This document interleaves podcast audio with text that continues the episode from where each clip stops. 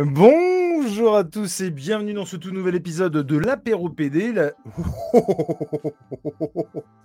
toutes mes excuses. L'apéro BD, évidemment. L'apéro BD, le numéro 6. Euh, je suis très heureux de vous avoir ce soir pour ne rien vous cacher. J'étais à deux doigts, juste à deux doigts euh, d'annuler, euh, tellement la journée a été très compliquée. Mais, non, je me suis dit, il n'y a pas moyen, il n'y a pas moyen. Je passe un excellent moment à chaque fois avec les gars qui sont avec moi ce soir. Il n'y a vraiment pas moyen que je loupe ça. euh, que ce soit en tant qu'invité, chroniqueur, investigateur du bazar, il n'y a vraiment pas moyen que je passe à côté de ça. Bonsoir Tom, comment tu vas? Ah bah écoute, euh, cassé, mal au dos, mais ça va. Ça va, ça va. Ça Alors- va. Failli être à la bourre aussi. J'avoue que le coup du sweat, ça fait un petit peu pépère de 70 ans, on va pas se mentir. C'est, j'ai pas eu le temps de me changer. Mais, mais non, mais c'est absolument pas une critique, mais on sent que le gars en a chié au boulot. Ah clair. oui, je te confirme. Ah, Comment tu mais vas, mon cool. Tom Bah écoute, ça va, ça va, ça À va. part ça, avec, je veux des, dire. avec des succulentes lectures. C'est vrai euh, dont on va, ah bah, on va en parler. On a- Ah, on va en parler, effectivement, il y a vraiment moyen qu'on en parle. Et évidemment, ce soir, il n'y a pas d'apéro BD sans eux, autant vous le dire tout de suite. Monsieur Fred, comment vas-tu? Ah, on ne t'entend pas. Ou alors tu n'as plus de voix, ce qui n'est pas impossible. On ne t'entend pas. Alors, je me permets du coup, pendant que tu essaies de résoudre le problème, d'accueillir notre autre ami Old Geek Man. Comment vas-tu, monsieur Julien? Hello, ça va bien? Toi, on t'entend. Bon, super. Alors, même s'il est assez sympathique, je me méfierais quand même du mec qui est derrière toi. vraiment, pour le coup. Ça va bien T'as passé une bonne journée? Ouais, ça va, bah, j'ai pas fini il y a très longtemps non plus. Et voilà. Alors, pour le coup, moi j'étais à la maison, mais entre les enfants, on en parlera en off, mais entre les enfants euh, que j'ai eu aujourd'hui, le parquet que je suis en train de mettre, et autant vous dire que ça ne se passe pas du tout comme prévu. C'est-à-dire, euh, tu sais, ce genre de vidéo où ça se termine par euh, euh, la dernière va vous surprendre ou euh, machin. Moi, si je faisais un tuto d'aujourd'hui, ce serait et rien ne s'est passé comme prévu. Petit. Très bon, il faut le faire. ah non, mais franchement, c'était terrible. Toi aussi, de bonnes lectures? Euh, pas beaucoup, mais une lecture intéressante. Mmh, J'ai hâte d'entendre ça. Évidemment, nous faisons un petit bisou au chat à Monsieur Diaou, la Baya Prunel, qui, est avec nous. Et vous êtes euh, une petite dizaine avec nous. C'est très cool euh, de vous avoir. N'hésitez pas à commenter dans le chat. N'hésitez pas à mettre un pouce bleu, à vous abonner à la chaîne. Pour une fois que je pense à le dire, on va pas s'en priver. Et puis euh, voilà, il ne me reste plus avant de commencer et de remettre les piles à Fred, qui décidément n'a plus n'arrive pas à remettre son micro. À mon avis, Fred, tu devrais partir et revenir déjà. Pour être sûr que ton micro est bien branché sur le bon et tout. Et euh, c'est dans les options quand tu reviens en fait. Et euh, évidemment, évidemment, euh, avant d'accueillir mon comparse de toujours, euh, bonsoir monsieur Nico, comment allez-vous? Mais que ça va bien, qu'est-ce qui se passe-t-il J'étais justement en train de dire que, en gros, bah, il n'était pas du tout question de se torcher la gueule. hein, euh, petit disclaimer habituel, euh, mais juste de, euh, voilà, entre copains, parler de notre passion et puis autour euh, de bah, d'un petit verre bien sympathique un soir d'une journée compliquée, encore une fois. Qu'est-ce que vous buvez ce soir, Tom? La pinte traditionnelle, j'ai envie de dire? Oh! Oh merde Alors là, Ah on oui. une croix quelque part. Je ne sais pas où. Qu'est-ce qui s'est passé? T'as pas Bah, trouvé le frigo? Non, problème de dos, donc euh, pas envie de, pas envie de prendre Ah, de pas faire de euh, mélange. Exactement, t'as tout compris. On comprend tout à fait. Je l'ai fait une fois sans le vouloir. J'ai passé une nuit, mon pote. Alors, Ah non. ah, c'était incroyable. Ça aurait Euh, été dans mon ancien boulot, ça m'aurait pas dérangé parce que voilà, mais là aujourd'hui c'est plus physique, donc euh, Oui, bien c'est sûr. chiant de pas dormir la nuit. Et puis concentration aussi. C'est clair Oui. qu'il y a un peu chaud. Et voilà. Julien, toi? Et ben, moi, je suis euh, à la bière au gingembre.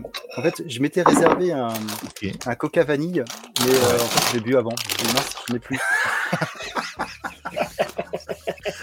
Tu sais, le mec se réserve des trucs et il y a un moment donné où il peut plus résister. Non, mais désolé, mais non, c'est maintenant en fait. Euh, comme vous avez pu l'entendre un petit peu nous écoute un podcast, c'est la seule émission où Nico a le droit de faire du bruit en bouffant des trucs ou en euh, faisant aller des, des paquets de chips. Il ne s'en prive pas. euh, et il boit quoi du coup lui? Eh ben ce soir, c'est euh, du cidre. D'accord. Mac, si, quoi? bien Mordu? La mordue, ça s'appelle. D'accord. À la mordue, ouais, c'est bien ça. C'est très bon. ça, pas. Eh ben, très, je, très je- je goûterai à l'occasion. Et moi, je, écoutez, je ne suis pas de tout bières pour moins de la lèvre. J'ai juste euh, récupéré ça avant de, de venir dans, dans, dans- dans mon ventre. J'ai chopé ça du, du bout des doigts euh, pour me radiner avec vous. Et bah, c'était vraiment limite. Alors, j'avais mis dans la converse, il n'est pas impossible que je sois en retard. Je serai pas en avance, j'ai dit. Donc euh, voilà. Et bisous mon Néo Gros bisous à toi Et encore bon anniversaire et en tout cas, c'est toujours un plaisir de vous voir. Effectivement, on a de très belles lectures à, parler, euh, à débattre aussi, parce qu'il y a un moment donné, je, poserai une question qui, à mon avis, va agiter les consciences. N'ayons pas peur des mots. Tu sais ce que tu es en train de faire, on dirait Cyril Hanouna dans TPMP. C'est vrai? Ouais, carrément. Non, alors non, je suis désolé. hein. J'ai pas dit, l'info Eh, du comment soir. ils vont, mes petits loulous, mes petits lapins ça Non, euh, je veux dire, d'habitude, c'est toi, ça. C'est pas, c'est pas L'info moi. du soir, c'est surtout que Nico regarde tes PMP, quoi. Putain, c'est Mais clair. non, mais c'est en Tu fait. sais que je l'ai non, pris là. hein. Vraiment, je me suis dit merde, qu'est-ce qu'on fait? On fait plus qu'un solo ou Comment ça se passe? Vraiment, hein, j'ai- il y a eu tout plein de trucs dans ma tête. Euh, trop français ça aussi. Ah non, il, est- il a, tu vois, il a tenté de se défendre, puis il s'est dit bah non finalement. Non, parce que ça vaut, ça, ça vaut pas le coup. Je veux dire, ça vaut pas le coup. Qu'est-ce qu'il fait Ça vaut pas le coup?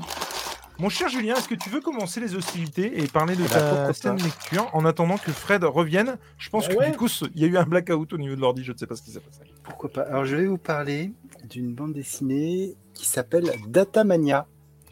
Ah oui, alors attends, parce que je viens de me souvenir que d'habitude, je vais chercher des trucs. Donc, il faut que je fasse. Donc, tu dis Datamania. Datamania, c'est euh, chez euh, Duno Graphique. C'est Ouais. d'Audric euh, Guédan et de Alf, Alf Bob. Ok. Ok. Et en fait, c'est une, une bande dessinée. Je, je vais attendre bien 30 secondes que tu Ouais. C'est une bande dessinée, en fait, c'est- y a plein de bandes dessinées comme ça qui sont plus à, à thème euh, pédagogique. Ouais. Et apprendre des choses. Et en fait, c'est une bande, une bande dessinée qui va nous apprendre un petit peu le, le numérique, les données personnelles.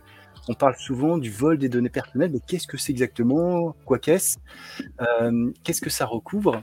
Et en fait, c'est un petit livre euh, très pédagogique qui, qui va permettre bah, de comprendre un petit peu toutes les problématiques liées euh, bah, aux différents outils qu'on peut utiliser. Euh, qu'est-ce qu'ils prennent sur nous? Avant que tu poursuives, est-ce que tu peux me permettre de t'interrompre pour lancer un petit coup de gueule? Bien sûr. Parce que justement, c'est hallucinant que tu parles de ça. Parce que euh, il y a quelques jours, j'étais en live et je disais Merde, j'ai une notif euh, aujourd'hui qui me disait que euh, pour se servir d'Instagram ou de Facebook, avec Meta, il allait falloir s'abonner à un abonnement en plus hors de prix qui est 12,99€. Ou alors, si tu voulais continuer à l'utiliser gratuitement, il fallait euh, être OK pour partager tes données et que du coup la publicité soit personnalisée. Et pas plus tard que tout à l'heure, j'ai eu un message pour me servir d'Instagram qui me disait bah, soit vous payez 12,99€ à partir de maintenant, soit vos données personnelles seront euh, distribuées pour que euh, les publicités soient personnalisées. Et évidemment que euh, l'analogie que je vais faire est euh, grossière euh, et volontairement à l'excès. Évidemment que ça n'est quand même pas la même chose, mais c'est la première fois de ma vie qu'en termes d'internet, j'ai eu l'impression d'avoir un flingue sur la tempe pour, euh, pour dire bah, maintenant c'est comme ça, et si t'es pas content, c'est pareil. Et autant vous dire que euh, un truc privé, euh, je ne me- je ne m'en servirai plus. Aujourd'hui, je me pose la question pour la chaîne. J'en ai pas encore parlé avec Nico, mais je me pose la question pour la chaîne de me servir d'un truc qui me demande d'utiliser mes données personnelles. Vraiment. Et je trouve ça vraiment euh, abusé, aberrant. Et encore une fois, on parle d'un abonnement à 12,99. Mais, Ouais, mais ouais. où va-t-on, quoi? Après, C'est juste ouf. honnêtement, Jules, tu prends pas trop de risques entre ton OnlyFans, euh, tes, tes études sur le parquet et tes recherches comics. L'algorithme, il va planter pour toi. Non, mais c'est vrai. Ah, bah, de toute façon, euh, l'algorithme comprend pas ce que je fais, moi.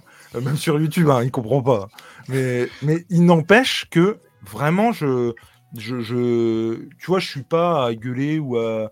Mais pour ce genre de truc, parce que je pars du principe où, euh, euh, tu vois, c'est comme quand tu, tu crées un compte Google, hein, on te dit en toutes lettres. euh, par contre, on vous prévient, hein, on a le droit d'aller voir vos données. Euh, Et tous ceux qui, qui, qui créent un compte Google, bah, sachez-le, ils le disent. Genre, c'est plus sain de le dire. Bon, ok mais n'empêche que c'est ouf. Et donc euh, voilà, je suis pas, je- moi je suis de toute façon persuadé qu'on nous espionne, qu'on donne notre accord ou pas. Enfin voilà, Ah bah, Mais il n'empêche que C'est évident. Là, je trouve ça mais fou quoi. Euh, et bref, on va pas faire la soirée là-dessus, mais ça me donne l'occasion puisque la BD euh, parle aussi de ça apparemment, et du coup ça me donnait l'occasion de pousser ce coup de Bah, gueule. tout à fait. En fait, en fait le, le- le scénariste est, est formateur dans un centre numérique. Ouais. Et s'est rendu compte qu'en fait, bah déjà, il y avait euh, au moins 20% des personnes qui, qui sont. euh, alors, comment il, exprime ça? C'est assez, assez troublant euh, pour, pour nous qui, qui sommes dans l'informatique, dans le sens où on utilise des, des, euh, des outils de l'informatique sans vraiment travailler dedans. Mais euh, d'après les chiffres officiels, environ 20%, pop- 20% de la population est en grande difficulté face au numérique. On parle Ouais. alors d'illettrisme numérique. Euh, c'est un truc de fou, quoi, quand on est en Et- 20%. Et ça aussi, on pourra en parler avec Nico. hein. J'imagine que tu vas, vas-y, je t'en Ah prie. oui, bah, je pense à nos Donc élèves. ce soir, toi, t'es Nico et Jules, je me rends compte. C'est Bah, effectivement. toi, Nous, c'était Jules. Oui, oui, non, mais je comprends pourquoi. Vas-y, vas-y, je t'en prie. Non, mais je, oui, on va, je, je pense forcément à nos élèves et puis à leurs parents aussi, euh, qui sont complètement illettrés euh, du numérique, quoi, carrément. Carrément. On est, on est face à ça et on se heurte à ça, à des, à des jeunes qui utilisent tous les jours leur téléphone, qui sont toujours sur les réseaux tous les jours, de H24 quasiment, et qui ne savent pas s'en servir, ne savent pas se servir de, de- de tout, tout ce qui est rapport aux données, on en parlait il y a 5 minutes. Et ouais, c'est un peu, c'est un peu flippant. ouais. Bah, c'est-à-dire qu'il y a, c'est-à-dire que c'est, c'est au-delà de ça. Euh, franchement, moi, j'hallucine. hein. C'est-à-dire que récupérer une image et le mettre sur un document Word, par exemple, ou même de l'enregistrer sur le bureau, ils ne savent pas faire. Et quand je dis ça, j'ai aucune, parce que je sais qu'il y a aussi des élèves qui, nous- qui nous regardent de temps en temps, j'ai aucune animosité à dire ça. Non, non plus. Moi, je, moi, dis toujours à mes élèves, en fait, euh, parce que ça arrive, qu'ils sachent pas un mot, qu'ils sachent pas un truc. qu'ils- Je dis, il n'y a aucun problème. Moi, je suis là pour vous, pour vous en parler, pour vous l'enseigner. Il n'y a pas de problème. Vraiment, il y a pas de... juste sachez que c'est, il y a un truc qui va pas. C'est, il y a un truc qui va pas. Il y a un, il y a un, il y a un couac. Il y a un problème dans l'engrenage. C'est pas logique que, que, que vous sachiez pas faire ça. Alors que, bah, sur le téléphone, aucun problème. hein. Euh, ils savent faire des trucs que nous-mêmes on sait pas faire. hein. C'est vrai que l'ordi, il y a eu un détachement de, de dingo, quoi. Vraiment, c'est incroyable. Bah, De toute façon, euh, on, on le sait très bien, l'évolution, ça, ça va avec une part de régression. hein. Ah Il bah. y a toujours euh, une, une- une évolution technique qui qui, qui est accompagnée d'une régression technique aussi. Aujourd'hui, qui sait faire du feu quoi Je veux dire, je, je prends cet exemple qui est assez Non, basique, mais, mais, c'est- voilà. encore une fois, c'est Alexé, mais c'est complètement ça, oui, complètement. Bah, j'ai toujours un briquet sur moi. Non, mais c'est vrai que c'est fou parce que vraiment, nous, on est heurté à des trucs. Je sais que moi, par exemple, en première, alors plus maintenant, hein, mais il y a quelques années dans ma matière, ils devaient faire un dossier. Et moi, j'arrêtais pas de leur dire. Alors, faut bien qu'on se mette d'accord sur un truc. hein. C'est-à-dire que l'épreuve allait sur 6, si je dis pas de conneries à l'époque. Euh, euh, si vous n'avez pas 6 sur 6, ça revient à dire que vous ne savez pas faire une recherche sur Internet. Et donc, je leur dis ça, la première année où j'enseigne, tu vois. Et en fait, je me rends compte que, bah, en fait, non, ils savent pas faire une recherche sur Internet. Et genre, c'est incroyable. Enfin, je veux dire, moi, quand j'étais jeune enseignant, je, je n'y croyais pas, vraiment. Et c'est juste fou. Non, mais quand tu étais jeune enseignant, il n'y avait pas l'ordinateur en plus. encore. sur Minitel, c'était moins simple. Les gars, là- ils avaient un boulier, tu sais. Là où c'est réellement handicapant, c'est par rapport aux mails. Moi, quand ils m'envoient des mails, mes élèves, allez, on va dire les trois quarts de mes élèves, ils mettent pas d'objet. Ils mettent pas de bonjour. Parfois, il n'y a pas de corps de texte, donc il n'y a pas de message. Il y a juste la pièce jointe. Et tu te démerdes avec ça. Et je trouve que c'est euh, là où, c'est dangereux pour eux, entre guillemets. Par rapport à leur futur, euh, à leur futur entre guillemets. moi, les élèves, quand, chercher, quand ils vont chercher du boulot, quand ils vont devoir pour les stages, ne serait-ce Ouais. que pour les stages, nos élèves, quand ils ont des mails, parfois ils se plaignent qu'ils n'ont pas de réponse. Mais s'il n'y a pas d'objet, s'il n'y a pas de message ou le message, pas de il est- demande. pas de- voilà, non mais il n'y a pas de bonjour, il n'y a pas d'au revoir, il n'y a pas de je me présente ou quoi. Non, mais moi, je leur dis quand vous m'envoyez un message, mettez juste au moins votre nom, prénom et classe. J'ai- Moi, j'ai 19 classes. À un moment donné, si quelqu'un ne me dit pas en quelle classe il est, là, j'ai eu un message de l'infirmière qui me demandait de, me demander comment un tel se comportait avec moi. Euh, elle ne met pas de classe. Euh, ouais. Euh, bah, comment je le sais en fait euh, j'ai trop de classes pour savoir qui est où, quoi, comment quoi. Il faut moi, il me faut un trombi pour remettre les pendules à l'air, hein, vraiment. Et bref, on a on t'a décidément trop interrompu. Euh, non, en- absolument pas. Mais en fait, tout ça, c'est des, sujets qui sont. Alors, l'aspect euh, l'aspect utilisation du numérique est, est- est assez peu euh, montré. On dit juste qu'effectivement, il y a cet illettrisme numérique qui existe. Et, et surtout, une méconnaissance d'après des données personnelles. Et la, la personne explique notamment bah, quand, une, euh, quand elle retrouve à la fin tous ses ordinateurs, bah, les personnes ne se sont pas déconnectées. Il y a toujours leur compte ouvert, il y a toujours des fois leur mot de passe, leur, leur numéro de carte bancaire. Un certain nombre de choses, tu dis, mais c'est pas possible on, on laisserait pas sa carte bancaire sur la table avec le code, tu vois. Et c'est pourtant ce qu'on fait euh, numériquement.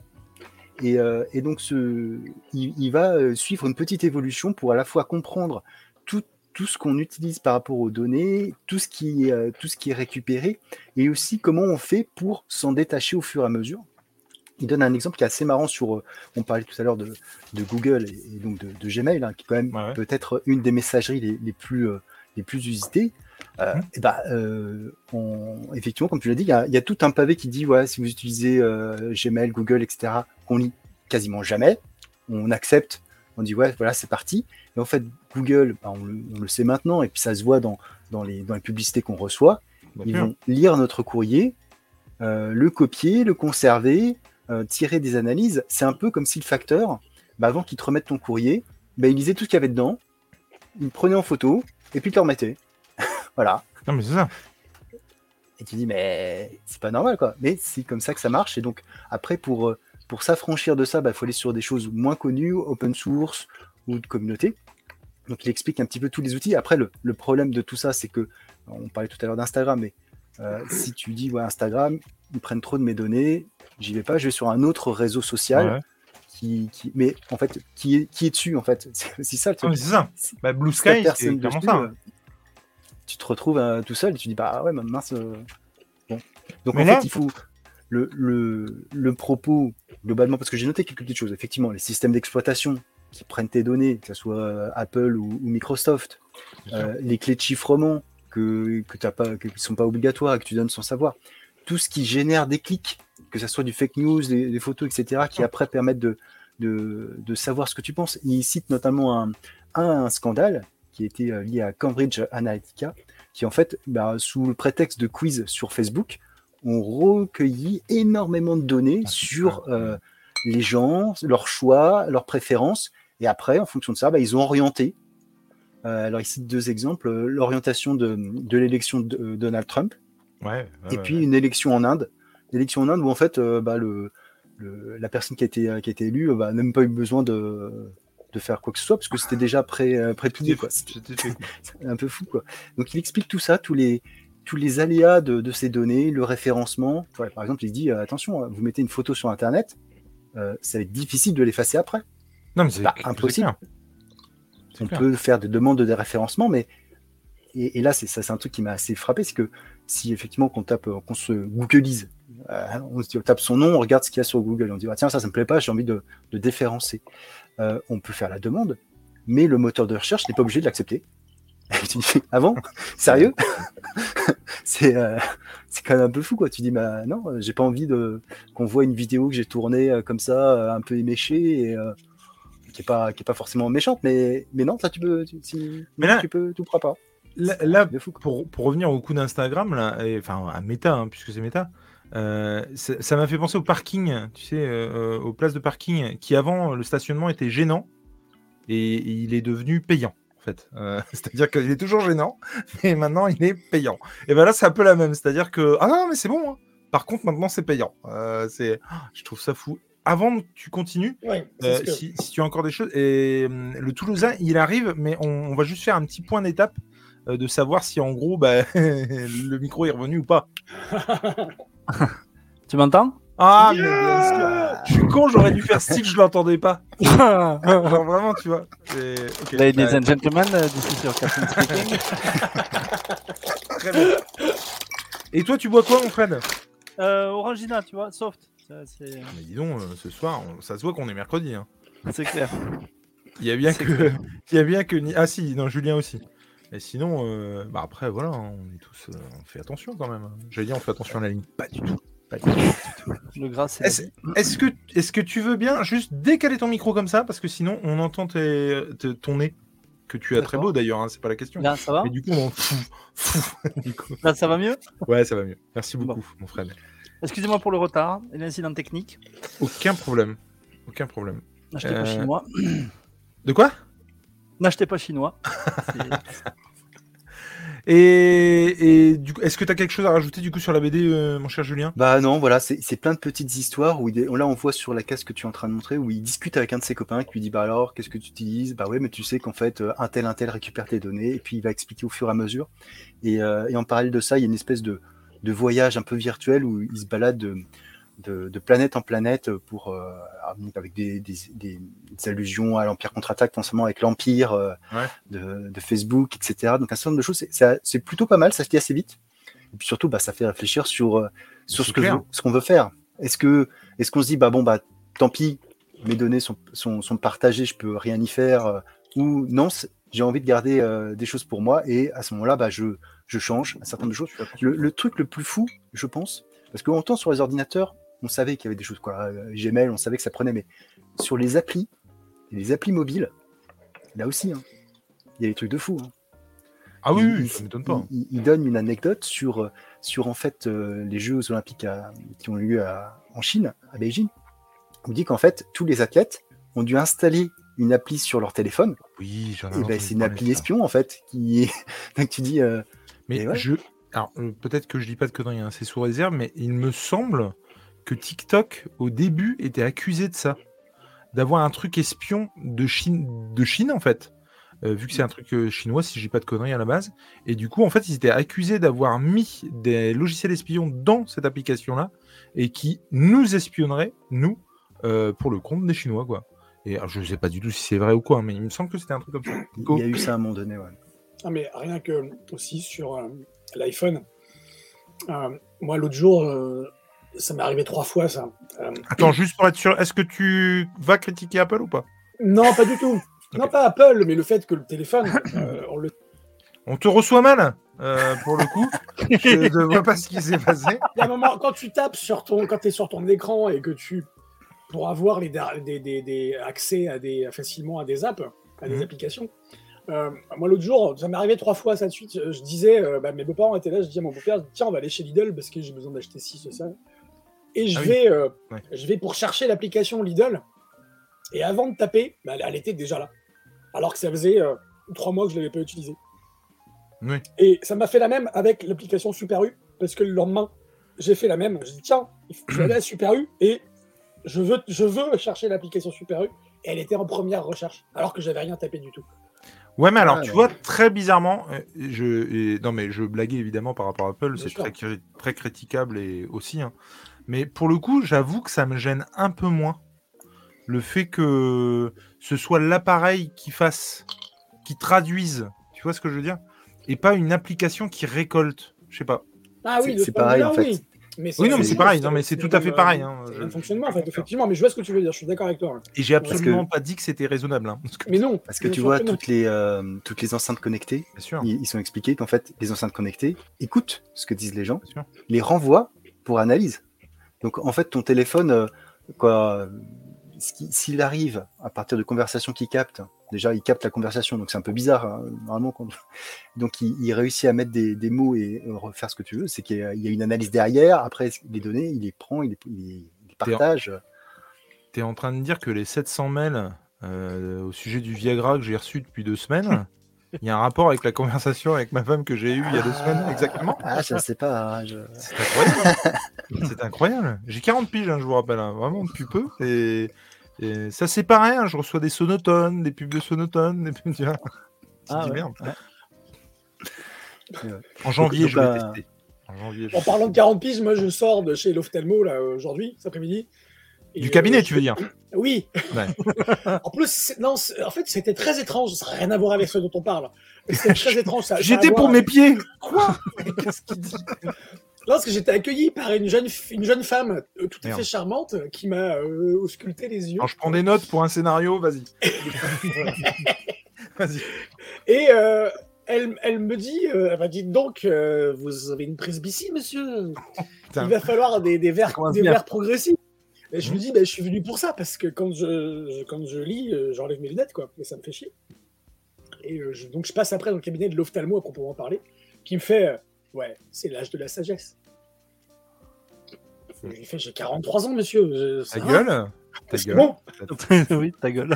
Voilà. hein. Ta gueule. Voilà. Enfin, rien à voir. Toi, t'as quel âge 30 ans? Bah, ferme bien ta gueule. Ferme bien, Arrête, en fait. Euh, Tout à fait. Et tu rajoutes cordialement. Voilà. cordialement. En vous remerciant. Voilà. Euh, et bien, en tout cas, moi, ça m'a vachement donné envie. Ça coûte 16,90€ apparemment. Ouais, dans c'est toutes ça. les bonnes crèmeries. Et euh, je connaissais pas du tout le Dunode euh, graphique. Je connais pas du Moi tout. Euh, c'est c'est mon épouse qui l'a ramené euh, à la médiathèque. Parce Et que elle, elle fait partie, elle n'est pas encore dans l'illettrisme numérique, mais bon, il faudra qu'elle se un petit peu. Donc, euh, Si tu nous écoutes, Avec tout le respect qu'on a pour ta femme, hein, attention. ouais. Mais on sent que, oula, c'est compliqué quand même. Ça peut être compliqué, ouais. Alors, en l'occurrence, moi, ma femme, c'est le Mac. Elle comprend rien au Mac parce qu'elle a l'habitude de, de, de, de prendre Windows. Et l'autre fois, elle me demandait un truc, mais genre évident, quoi. Tu vois, un truc où on trouve ça, enfin, mais évident. Je dis, tu vas dans le Finder, le, le quoi? Et je lui dis, mais non, mais attends, ça fait 5 ans que je suis sur Mac, c'est bon. Enfin, je veux dire, à un moment donné, euh, si tu veux, on prend une demi-heure un samedi matin, tu vois, mais il y a un moment donné, il va falloir faire des efforts parce que moi, je vais pas t'expliquer comme ça pendant deux ans, quoi. Et c'était assez drôle. euh, Elle m'envoyait chier, hein, d'ailleurs. euh, de toute façon, toutes les conversations euh, se finissent pareil. C'est moi qui dis oui, c'est- tu vois, Et après, et après tout il reçoit des en Viagra, tu vois. Il n'y a pas de fumée sans feu. c'est moi qui ai le dernier mot. Oui, bah voilà, après, Viagra. à fait. On est désolé, on vous sponsor, tout ça. hein. Moi, je peux faire un live sponsor Viagra. Eh bien, merci vraiment pour euh, ce truc. Ça a l'air hyper intéressant et je vais aller y jeter un œil. Franchement, c'est très très chouette. Tu sais combien ça fait de pages ou pas du tout? Euh, je peux regarder, c'est parce que j'ai vu que c'était. euh, ça fait. Ça fait un peu une centaine de pages. Ok. Bah écoute, euh, bon, 16,90 pour 100 pages. Bon. Ouais. C'est Bon. ça. On va peut-être aller voir du côté de la peut-être à la médiathèque. médiathèque. hein. Alors, on va pas se mentir. Mais euh, c'est con parce que c'est ouais, c'est c'est un sujet en tout cas hyper intéressant, hyper actuel et puis hyper pédagogique quoi surtout franchement. Ouais, euh, c'est surtout le but, c'est d'expliquer. euh, voilà. Après, euh, D'où viennent les pubs pour le Viagra c'est ça. Entre Au lieu de dire des conneries toi et au lieu de bouffer ton gruyère à la con, est-ce que euh, t'as quelque cho- chose à nous montrer, parler, euh, ai J'en ai deux même. Comme tout le monde. Mais Ouais, comme tout le monde, mais en tout cas la plupart des gens. Bah, Toi, tu vas nous parler de Black Sad. Alors, Oh. le gars nous parle de Black Sad. bah oui, on va parler de Alors tout tombe, seconde partie de Black Sad. Il y a un Tout rapport avec Viagra ou du coup oui, euh, il y a un lien c'est le thème.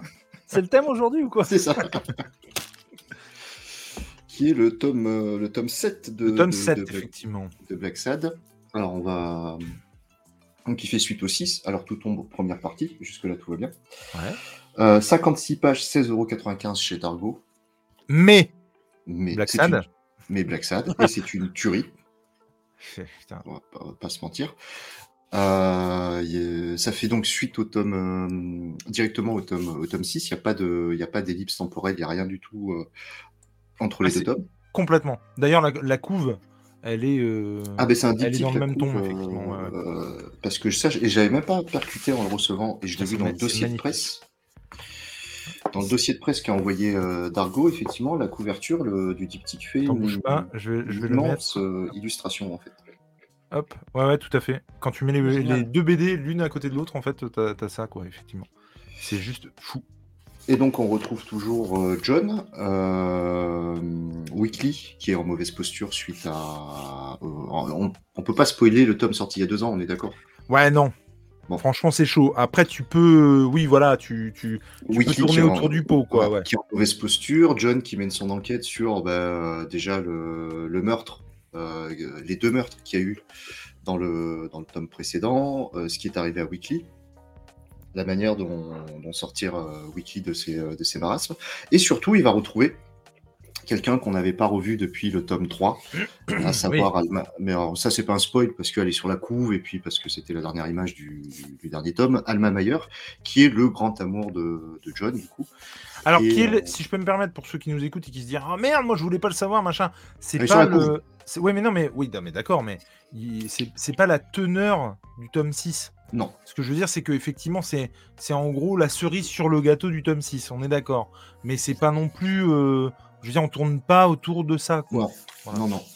L'enquête, euh, bah, l'enquête magnifique, tourne. L'enquête ou Alma? Non, non, Alma. Ouais, Bah, l'enquête est belle. hein.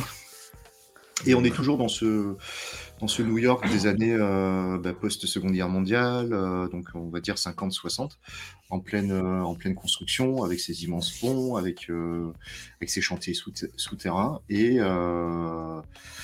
il avait long- ça avait longtemps été dit que ce serait le, le dernier tome. Il pourrait s'arrêter là-dessus. Ce ne sera pas le cas. Parce que dans le dossier de presse, il est, euh, il est évoqué qu'ils partiront sur. euh, ils ont encore plein de choses à raconter et qui partiront aussi certainement sur la, la jeunesse de GI de, de John Blacksad. Et, euh, et bon Dieu, qu'est-ce que ça fait du bien de les retrouver, quoi. Enfin, relire un Blacksad quand ça fait plus de 15 ans ou 20 ans que tu en lis, parce que moi j'ai attaqué à partir du tome 2, euh, j'y suis arrivé au moment du tome 2, euh, c'est retrouver un vieux pote, c'est tu prends tes pantoufles et euh, tu retrouves un vieux pote. Le dessin de Guarnido, il a encore évolué, euh, que ce ne serait-ce que par rapport au tome 1 ou par rapport aux Ah fourbes. Euh, il dit dans le dossier de presse qu'il cherche constamment à évoluer. Je sais pas comment il va pouvoir se surpasser. Tellement j'ai trouvé qu'il y avait des planches qui étaient magnifiques. Bah, et puis je trouve que particulièrement dans ces deux albums-là, il y a vraiment des planches d'ambiance, de, de vraiment de décors euh, foisonnants, et c'est un peu hallucinant euh, là-dessus, comparativement, com- en comparaison en tout cas avec les autres, où je trouve que c'est un peu plus calme au niveau des décors, même si ça reste génial. hein. Mais euh, là, je- vraiment, je, tu prends des, des- des cases, mais littéralement en pleine gueule, quoi. Ah, si, on peut, juste- ju- si tu peux ouais. juste mettre ça à l'écran, ça spoil pas, hein, c'est dans le dossier de presse, euh, juste pour regarder les ambiances qu'il arrive à faire. Ça, c'est une scène qui est sur un toit, je pense que ça te parlera. Ouais, carrément. Et juste cette scène, on pourrait dire ils sont juste sur un toit. Il y a une ambiance. Ah il y ouais, a- on, on peut sentir l'odeur de la clope de John Mhm. quand il est en train de l'allumer. euh, la, dernière planche qui, euh, de l'album où, euh, où il y a le titre de l'album dessus, où euh, c'est en voix off de John avec euh, ce truc Alors tout tombe. La toute dernière planche avec ce dégradé du ciel, ce pont de, Brooklyn, elle est juste, elle est juste magnifique. Quoi. Je sais pas comment il va continuer à pouvoir se surpasser et évoluer. Moi, j'ai- j'ai surkiffé ce tome. Enfin, j'ai adoré. Enfin, plus que le tome, j'ai adoré le diptyque. Je trouve qu'il se lit vraiment euh, sur les deux, pour le coup. Euh, c'est la première fois qu'ils font ça. hein. Il n'y a pas de tome qui se suit normalement. Non. Il a été vraiment pensé sur deux tomes. Euh, j'ai juste un petit bémol sur le septième. C'est que je trouve que le. Enfin, ce qui s'avère être le grand méchant du premier, qui je trouve avait une aura et un truc vraiment. genre le méga boss de fin, Mm. quoi, tu vois. Je trouve qu'il perd un peu de son aura dans le septième en fait. Euh, il, il reste le grand méchant évidemment, mais je le, le- ouais c'est vraiment ça l'aura euh, que je sentais peser sur ma lecture vraiment et euh, le, le- un peu le, le, le méchant qui ouais tel un marionnettiste en coulisses arrive à faire des trucs de fou. Je l'ai moins senti sur cet album là. Pour autant l'enquête en elle-même et ce qu'elle raconte, j'ai mais adoré quoi. L'enquête, le, le fait aussi qu'il s'inspire d'une réelle coupure de courant qu'il y a eu à New York Mhm. pour aussi euh, déverrouiller un twist qui va, qui va tout nous révéler aussi euh, vers la fin. Il y a, il y a cet alliage de euh, oui, c'est de l'anthropomorphisme, oui, c'est un chat qui mène des enquêtes, machin, tout ça, mais il y a toujours des événements réels et Ah oui, factuels qui, sont, euh, qui sont associés. Et, euh, et ouais, non, non, c'est. euh, je, je pense très clairement que Black Sad et Undertaker qui sort. qui sort vendredi, si je me trompe pas, sont les deux grosses sorties, les deux grosses claques que nous a préparé Dargo pour cette fin d'année. Mais De toute façon, moi, Black Sad, on en a parlé dans une émission précédente, mais je l'ai découvert sur le tard. On avait fait un rencontre du deuxième type sur les deux premiers avec Nico. J'étais euh, dithyrambique et lui aussi hein, sur, euh, sur, euh, sur les tomes. Et vraiment, mais moi, je suis mais, mais fasciné par ça. Et, et j'adore l'enquête qui a toujours un fond et pas juste une enquête un peu bébête. Euh, on n'est pas du tout dans le journal de Mickey, quoi. Non, on n'est pas dans le dans journal le de. Mickey. Et puis euh, même, euh, tu vois, je vais prendre un tome que peu de gens aiment, ou que des gens considèrent comme le plus faible de la série, Amario, qui est un Ouais. road trip en fait. Mais même celui-là, j'aime bien parce que c'était Ah ouais, quelque moi chose de rafraîchissant. Ça, ça cassait un peu de ce qu'on avait vu précédemment avec des enquêtes un peu plus dark, un peu plus pesantes. Euh, si je prends le tome 2, elle est sur fond de racisme. Si je Oui. prends le tome 3, elle est sur le fond du nucléaire. Là, c'était un peu plus léger. En plus, on sortait d'un tome 4 qui se passait à la Nouvelle-Orléans, qui était vraiment oppressant. Euh, toute la saga, tout ce qu'ils ont fait sur les sept tomes euh, est à lire et est excellent. Quoi.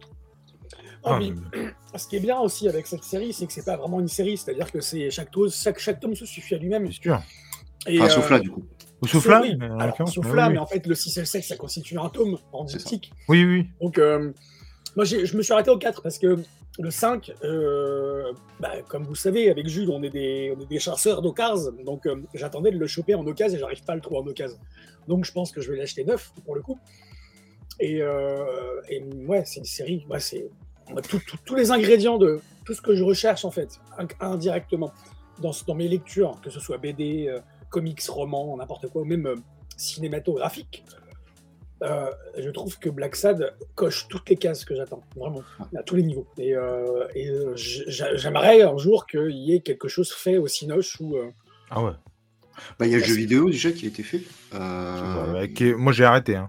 Il y a, il y a le projet d'an- d'animation qui a été avorté euh, parce que Ouais. du coup les moyens y étaient pas euh, dans ce qu'on avait proposé aux auteurs. Alors que c'est vraiment dommage, ça. hein, Euh, parce qu'en anime, ça pourrait être vraiment top. Ouais, mais alors ça dépend qui l'anime. Tu vois, si c'est euh, l'animation euh, de, de Kev Oui, Adams sur je sais plus quoi, ou si c'est l'animation de Super Mario Bros, tu vois, c'est pas la même quoi. De la même, non, non, bien sûr. C'est pas la même chose. Mais euh, après, pour ceux qui disent, euh, enfin qui pourraient dire 16,95, euh, j'ai dit combien 72 pages je crois. Ouais, ouais. 56, non? Euh, Bah, pour le 56 coup, pages. 56 pour le pages, coup, là, y a Alors déjà, c'est le prix de la franco-belge et c'est un grand. Enfin, faut pas oublier que chez Dargo, c'est du grand format Mm. et que ça rend hommage aux aquarelles de, Alors. de Guarnido. Quoi. Alors moi j'ai un, j'ai un petit bémol là-dessus, c'est-à-dire que je, euh, comment dire, on parle souvent du prix des BD tout ça, et euh, ça dépend, on n'arrête pas de le dire aussi, ça dépend aussi de ce qu'il y a dedans, Merde. Et que euh, alors si du coup on doit faire une comparaison, et ça tombe bien que du coup on soit là-dessus, évidemment que je préfère mettre 16,95 sur un album de Black Sad que sur euh, Datamania, si je peux me permettre, avec tout le respect que j'ai pour euh, les auteurs et les dessinateurs, bah, t'en as quand même carrément plus pour ton argent en termes de artistique, créatif, même si c'est pas du tout sur les mêmes thèmes, ça n'a rien à voir.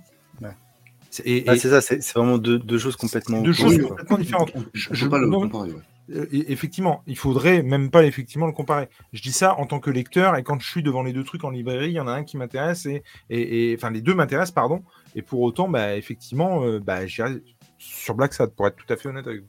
Pour autant, euh, je trouve que c'est un peu abusé. Je m'explique. C'est-à-dire que là où par exemple, alors je pense qu'on est, je pense que là aussi je fais une comparaison qui est incomparable en fait. Non, mais c'est vrai, parce que euh, je pense que le fait que ce soit les éditions Albert René, euh, ça facilite grandement le fait que ce soit euh, 9,50 l'album ou 10,50 l'album.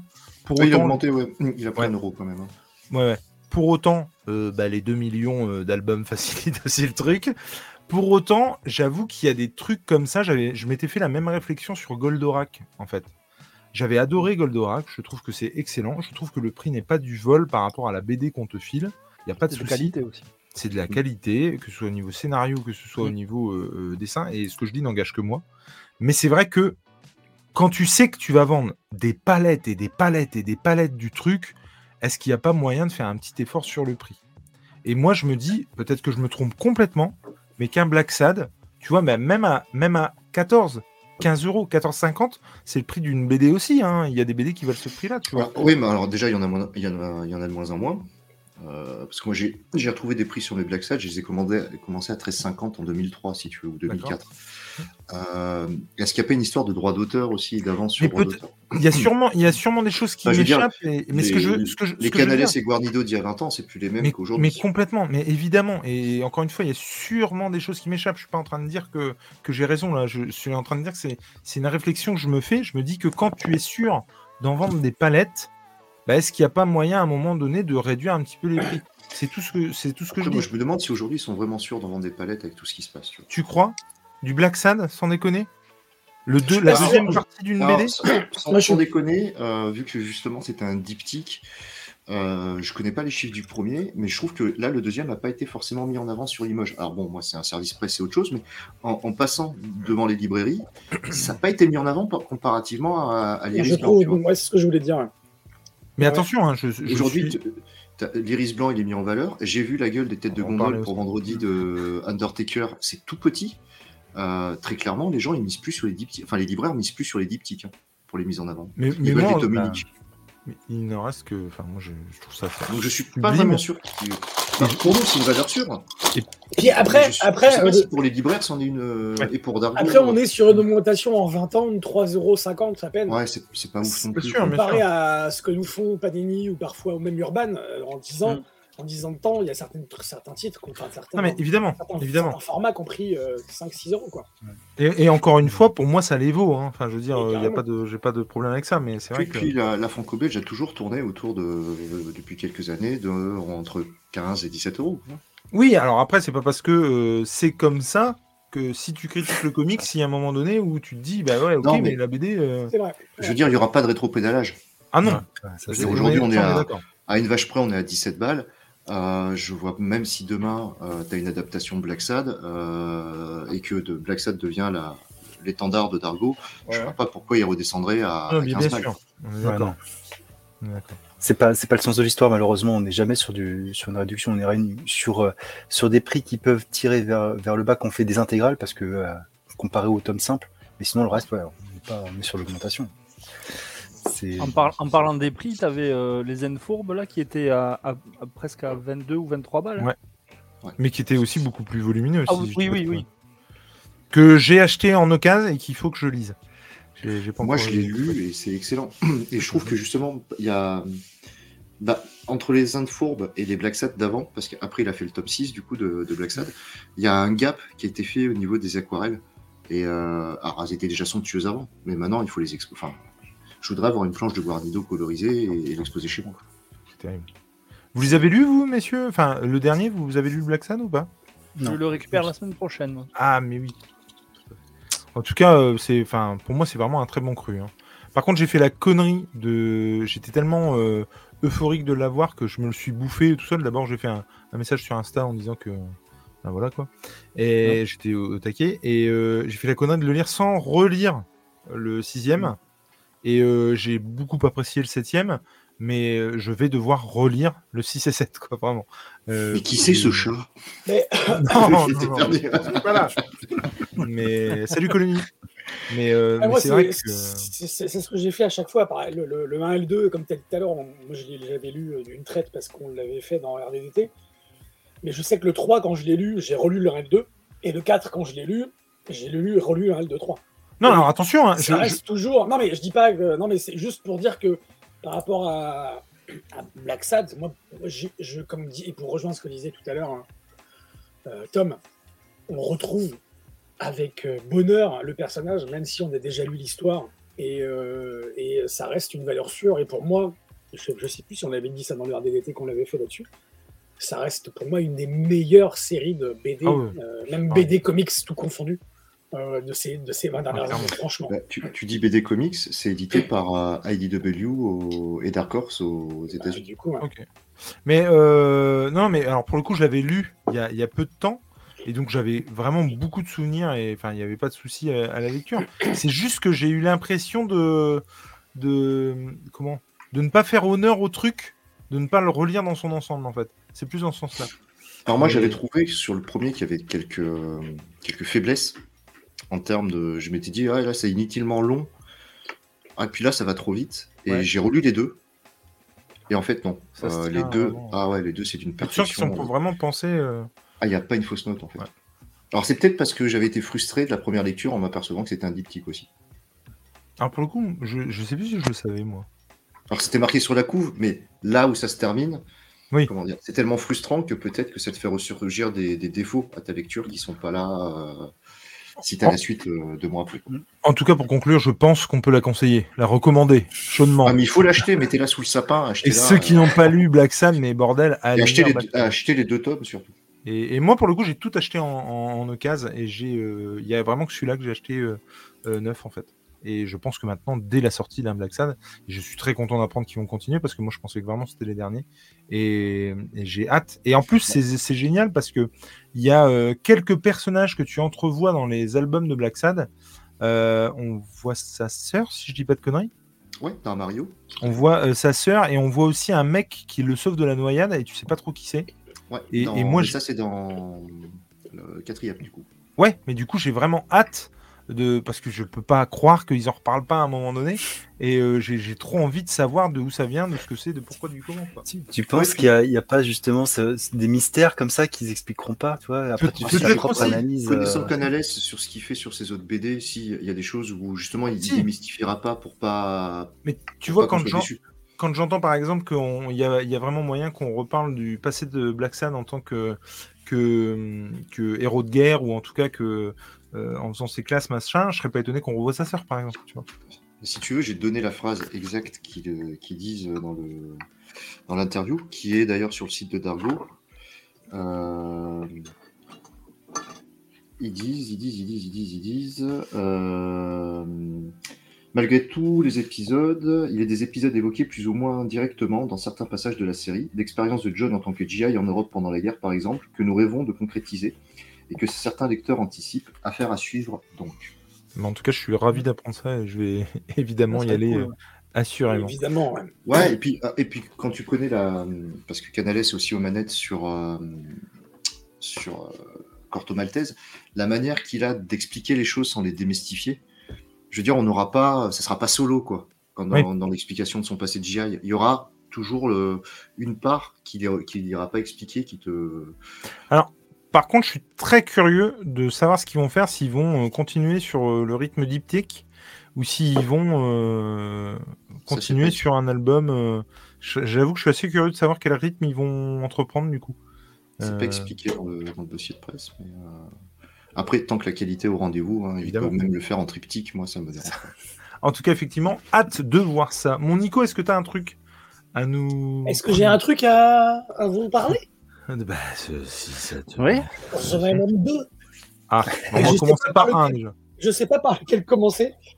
Euh, donc, je vais commencer par celui-là, par 12. Or, Aujourd'hui, euh, chez Delcourt. Yes. Et euh, donc, euh, que j'ai reçu euh, il y a quelques temps déjà, et que j'ai lu, j'ai terminé aujourd'hui. Euh, donc, c'est une BD qui fait une soixantaine de pages. On a 72 pages. Donc, c'est pas un format euh, habituel, c'est un format atypique en termes de pagination. 72 pages. Euh, c'est euh, de nos. Je ne connais pas du tout les auteurs, hein, Eric Anna et Hervé Boivin. Euh, Bovin, ça me parle. euh, moi, Anna me parle parce qu'en fait, quand j'avais demandé- fait des demandes, euh, il était sur Altamont euh, chez Glénat. Oui, ok. Euh, Oui. et- Très bonne vidéo de De Mills d'ailleurs hein, dessus. Tout à ouais. fait, exactement. Et, et- et je, je sais pas s'il regardera cette vidéo. Et ça fait euh, une semaine que je dois lui envoyer un message. Mais il faut qu'il fasse des vidéos exprès sur la musique. hein.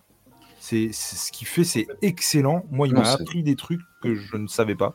Et, et c'est il, faudrait qu'il fasse une série de vidéos sur euh, les BD et la musique. Il y en a plein. Et vraiment, il y aurait moyen de. de mais Ah, moi, je, je- je kiffe euh, quand il parle de musique. Vraiment, c'était très très chouette. Et là, tu vois, je pense à ton algorithme qui, après le Viagra, va t'envoyer des casous. Des évidemment. Ou des maracas.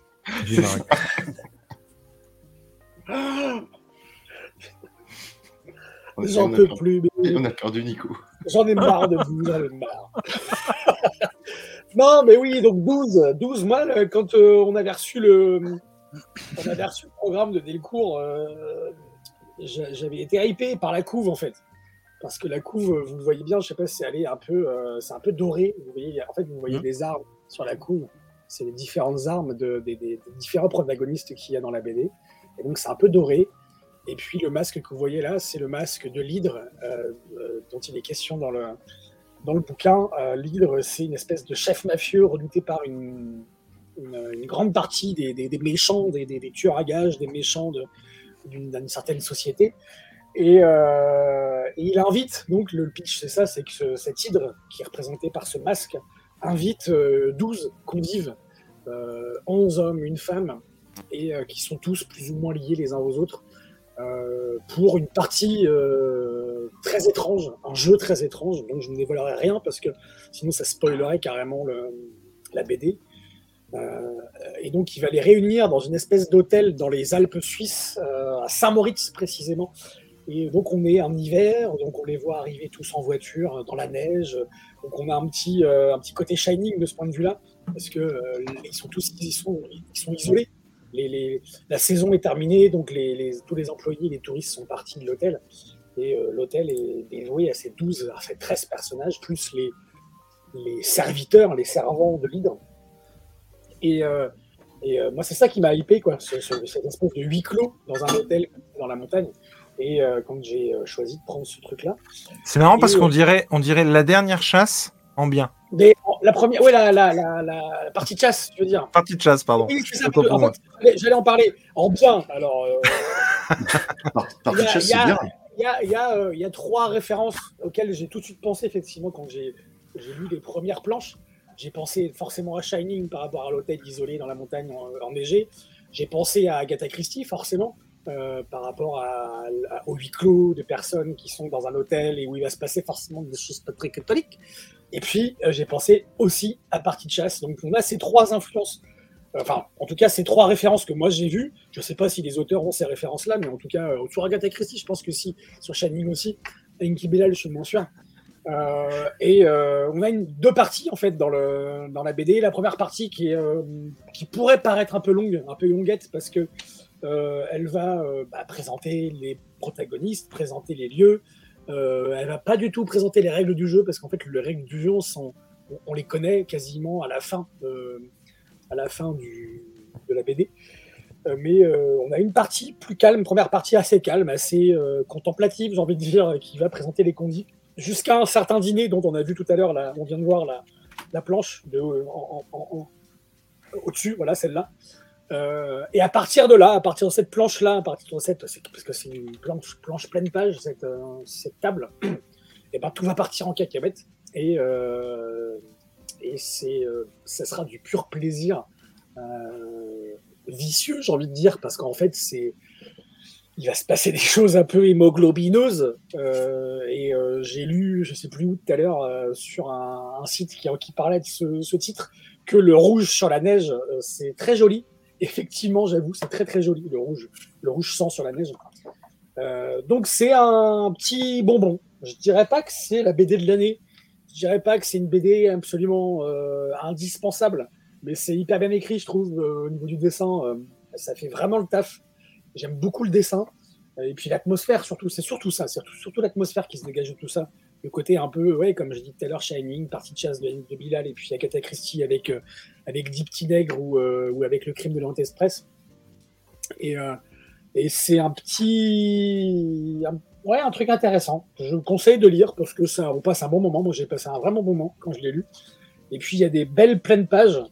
Je sais si, bah, sais pas si vous voyez là, a cette pleine page qui, moi, qui me, qui me hype beaucoup avec l'hôtel qu'on voit, qu'on voit comme ça, avec des traces de pneus dans la neige, euh, les préparatifs qui sont en train de se faire, euh, voilà, des choses comme ça.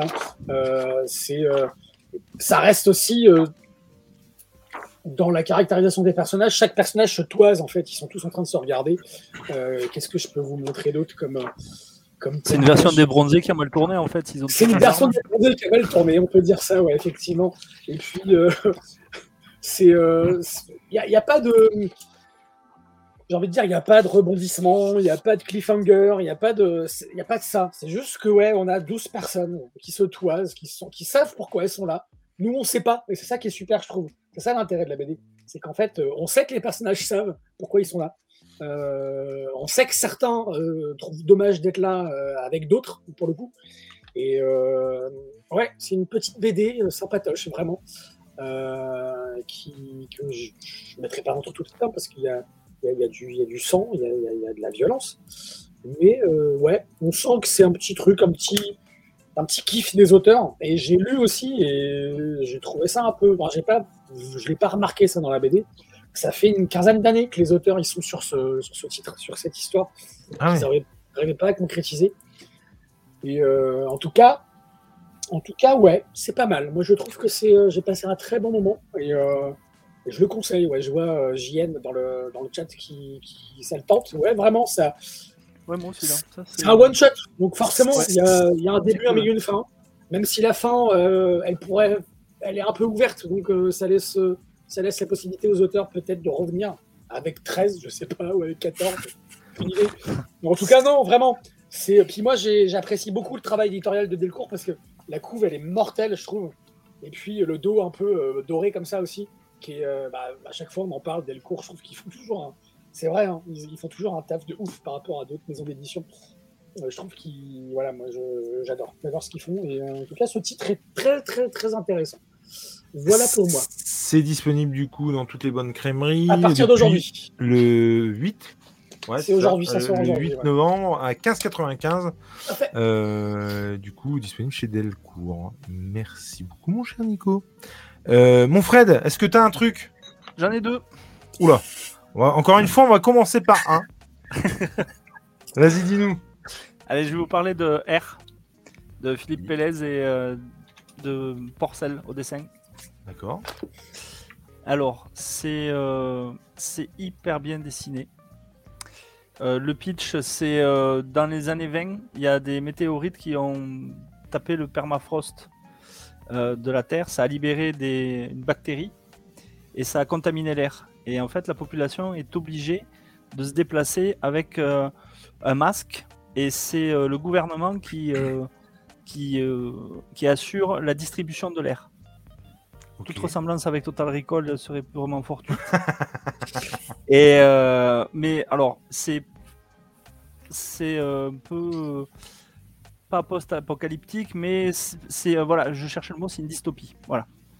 Et euh, il y a pour euh, il y a une, une organisation, si tu veux, qui est qui est cha- qui va qui va commettre des attentats pour donner plus d'air aux, habitants. Et c'est il y, a, y a des quiproquos avec euh, le, le gouvernement. Euh, on ne sait pas qui est dans le bon qui est du bon côté ou du mauvais côté. C'est plutôt assez bien dessiné. Euh, Voilà. C'est même plutôt bien dessiné. Attends, bouge pas. Hop. Ah non, c'est très chouette. Et donc le héros euh, qui s'appelle euh, Troy Denen, il va, il va prendre un, un des avions. Alors ils ont des avions qui sont, euh, qui sont amphibies, qui peuvent aller sous l'eau. Bah, Il y a un petit côté steampunk hein, quand même. Ouais. Tiens, regarde. Là. Ok. Et euh, donc il va essayer euh, de. Donc il prend un des avions du gouvernement, il va, il va s'éclater en, en mer et euh, il, a, il perd la mémoire. Et il est seul à avoir, il est le seul à avoir les coordonnées pour libérer l'air qui est disponible et, et on va dire entre guillemets respirable pour la population. C'est en deux tomes Ok. Et c'est, euh, je crois que c'est entre 12 et 13 euros, je crois. Euh. Alors, je l'avais vu. Non, non, c'est 16 balles, je crois. hein. Ah, 16. Bon. Peut-être que je me trompe pas. hein, Je vais regarder. 90, ouais. Bon, déjà, c'est en deux tomes. Ouais, voilà. Et voilà, juste les grandes planches, parce qu'il y en a pas mal. Voilà, alors, du coup, j'arrive pas à le trouver sur Bulle en stock. Tu l'avais tout à l'heure sur le site sur lequel tu étais le prix. Ouais, 16,90. Ouais, ouais, ouais. Waouh, Ah, c'est top. hein. ça a l'air ouf, ouais, carrément. Bah, puis, le, tome 2, je... le tome 2, je sais pas quand est-ce qu'il sort, mais euh, pff, la, fin, enfin, la fin du tome 1, c'est c'est vraiment un, un cliffhanger euh, absolument euh, tip top. quoi. C'est J'avoue vraiment que le génial. sujet est, est très chouette, quoi. Et c'est super bien dessiné. Ouais, 16,90, euh, publié Ouais. chez Grand Angle, du coup. Ouais, grand angle. Premier tome, sous un ciel moins gris. Ouais, non, franchement, euh, c'est très chouette. Grand Angle, de toute façon, c'est pas la première fois qu'on en parle. hein. Non. Il, il publie des trucs euh, assez chouettes, hein, quand même. Moi, j'en avais parlé pour euh, Les Saboteuses et Angel Wings. Non, mais franchement, euh... eh ben ouais, carrément. En tout cas, le, le sujet est classe. Et moi, ça me rappelle, euh, alors dans notre proportion, hein, j'ai regardé une série il y a pas longtemps qui s'appelle euh, Silo. Et on est un peu là-dessus, c'est-à-dire que tu peux plus sortir parce que l'air est pas respirable. Et du coup, euh, enfin, c'est c'est un peu compliqué. On essaie de te faire croire des trucs qui le sont pas. Enfin, il y a la même euh, colorimétrie un petit peu. Euh, Mhm. du coup, euh, ça, ça me fait penser à ça. Même si à l'occasion, ça n'a strictement rien à voir. Ben, merci euh, Fred pour euh, cette reco. Euh, moi, ça me botte bien. J'ai déjà vu des petites occasions et donc il y a moyen que euh, j'aille dessus. Mon. Non, c'est à moi, c'est à moi. Moi, je vais vous parler de l'or des Belges. L'or des Belges. Afrique une fois Euh, tout à des fait. Belges. Tout à fait. De, de l'ordre des Belges qui est publié Et en. pourquoi Nico il fait l'accent suisse en deux- qui est publié en deux tomes chez T'as un panari à ton doigt, euh, Nico Ouais, j'ai mal, là, regarde. qui est publié en deux tomes chez Dargo, scénarisé par euh, Pierre Boisserie et euh, comment dessiné de main de maître par Philippe Guillaume. Il y a aussi euh, Stéphane Brangier euh, sur le diptyque, puisque c'est un diptyque. On est sur une. euh, bah, typiquement ce que je kiffe, c'est-à-dire euh, en gros, on en a déjà parlé moult fois avec Nico, mais ce- ces aventures rocambolesques qui ont pu se passer pendant la Seconde Guerre mondiale. Et là, on est typiquement là-dedans. En plus, ce que je ne savais absolument pas quand j'ai euh, chopé euh, la BD et quand euh, euh, elle m'a tapé dans l'œil, j'avais déjà vu passer euh, le tome 1 et vraiment euh, à la vue de la couve sur le tome 2, je n'ai pas pu m'empêcher euh, d'aller dessus euh, puisque ça avait l'air trop bien. Je vais vous mettre des images comme ça, hop, vous pourrez voir la couve en question. La première, c'était celle-ci. Donc on était vraiment sur un truc, euh, en plus avec ce personnage qui a vraiment un gros côté Indiana Jones, euh, Laurence d'Arabie, enfin ouais. il y a vraiment un mix de tout ça. Et puis, euh, alors le pitch. Le pitch, en fait, c'est inspiré d'une histoire vraie que moi, je ne connaissais absolument pas. Et Nico va pouvoir euh, confirmer, euh, j'imagine, mes dires, puisque on est tout de suite après, ou si ce n'est le jour même de l'appel du 18 juin, qui d'ailleurs, ça, ça m'a beaucoup fait rire, parce que l'appel du 18 juin n'a pas été entendu. Ça, on le sait parce que à chaque tome, il y a un dossier réalisé par le scénariste qui lui a fait beaucoup de recherches en fait là-dessus et, et qui était déjà passionné par ça parce que si je ne m'abuse, il avait publié un bouquin là-dessus euh, sur euh, sur cette histoire-là. Et en fait, euh, genre, euh, j'ai peut-être une connerie, mais en juin-juillet, on a euh, filmé l'appel du 18 juin. tu vois, Euh, finalement, euh, celui qu'on a tous entendu, il a été enregistré pas le 18, mais le 22, euh, tu vois, euh, juin. Donc c'est c'est assez rigolo de voir que euh, déjà à cette époque-là, on avait vraiment conscience. euh, je veux dire, je me souviens par exemple d'a- d'avoir vu un reportage sur Mitterrand et Giscard. Et en fait, il, y a quelqu'un qui disait que la différence fondamentale entre les deux, c'est qu'il y en avait un qui avait complètement conscience du médium sur lequel il s'exprimait et pas l'autre. Et, là, on est carrément là-dedans. C'est-à-dire que effectivement, l'appel du 18, ju- du 18 juin euh, a été relayé. Il a fallu le refaire pour que justement on en entende plus parler, le plus possible parler. Et, c'était, euh, enfin, tu sens que ça tourne autour de là et que déjà à l'époque, on avait conscience de la force de, de, ouais, du, médium quoi, euh, radiophonique et puis euh, bah, télé après parce que même si la télé n'était pas dans tous les foyers, euh, en tout cas on l'a enregistré, notamment pour que ça passe aux infos cinématographiques. Donc euh, il y a vraiment un côté euh, c'est même pas on prend, pour les, on prend les gens pour des cons parce que euh, limite ils le savaient mais ils s'en foutaient. Enfin, ça, ça, crème.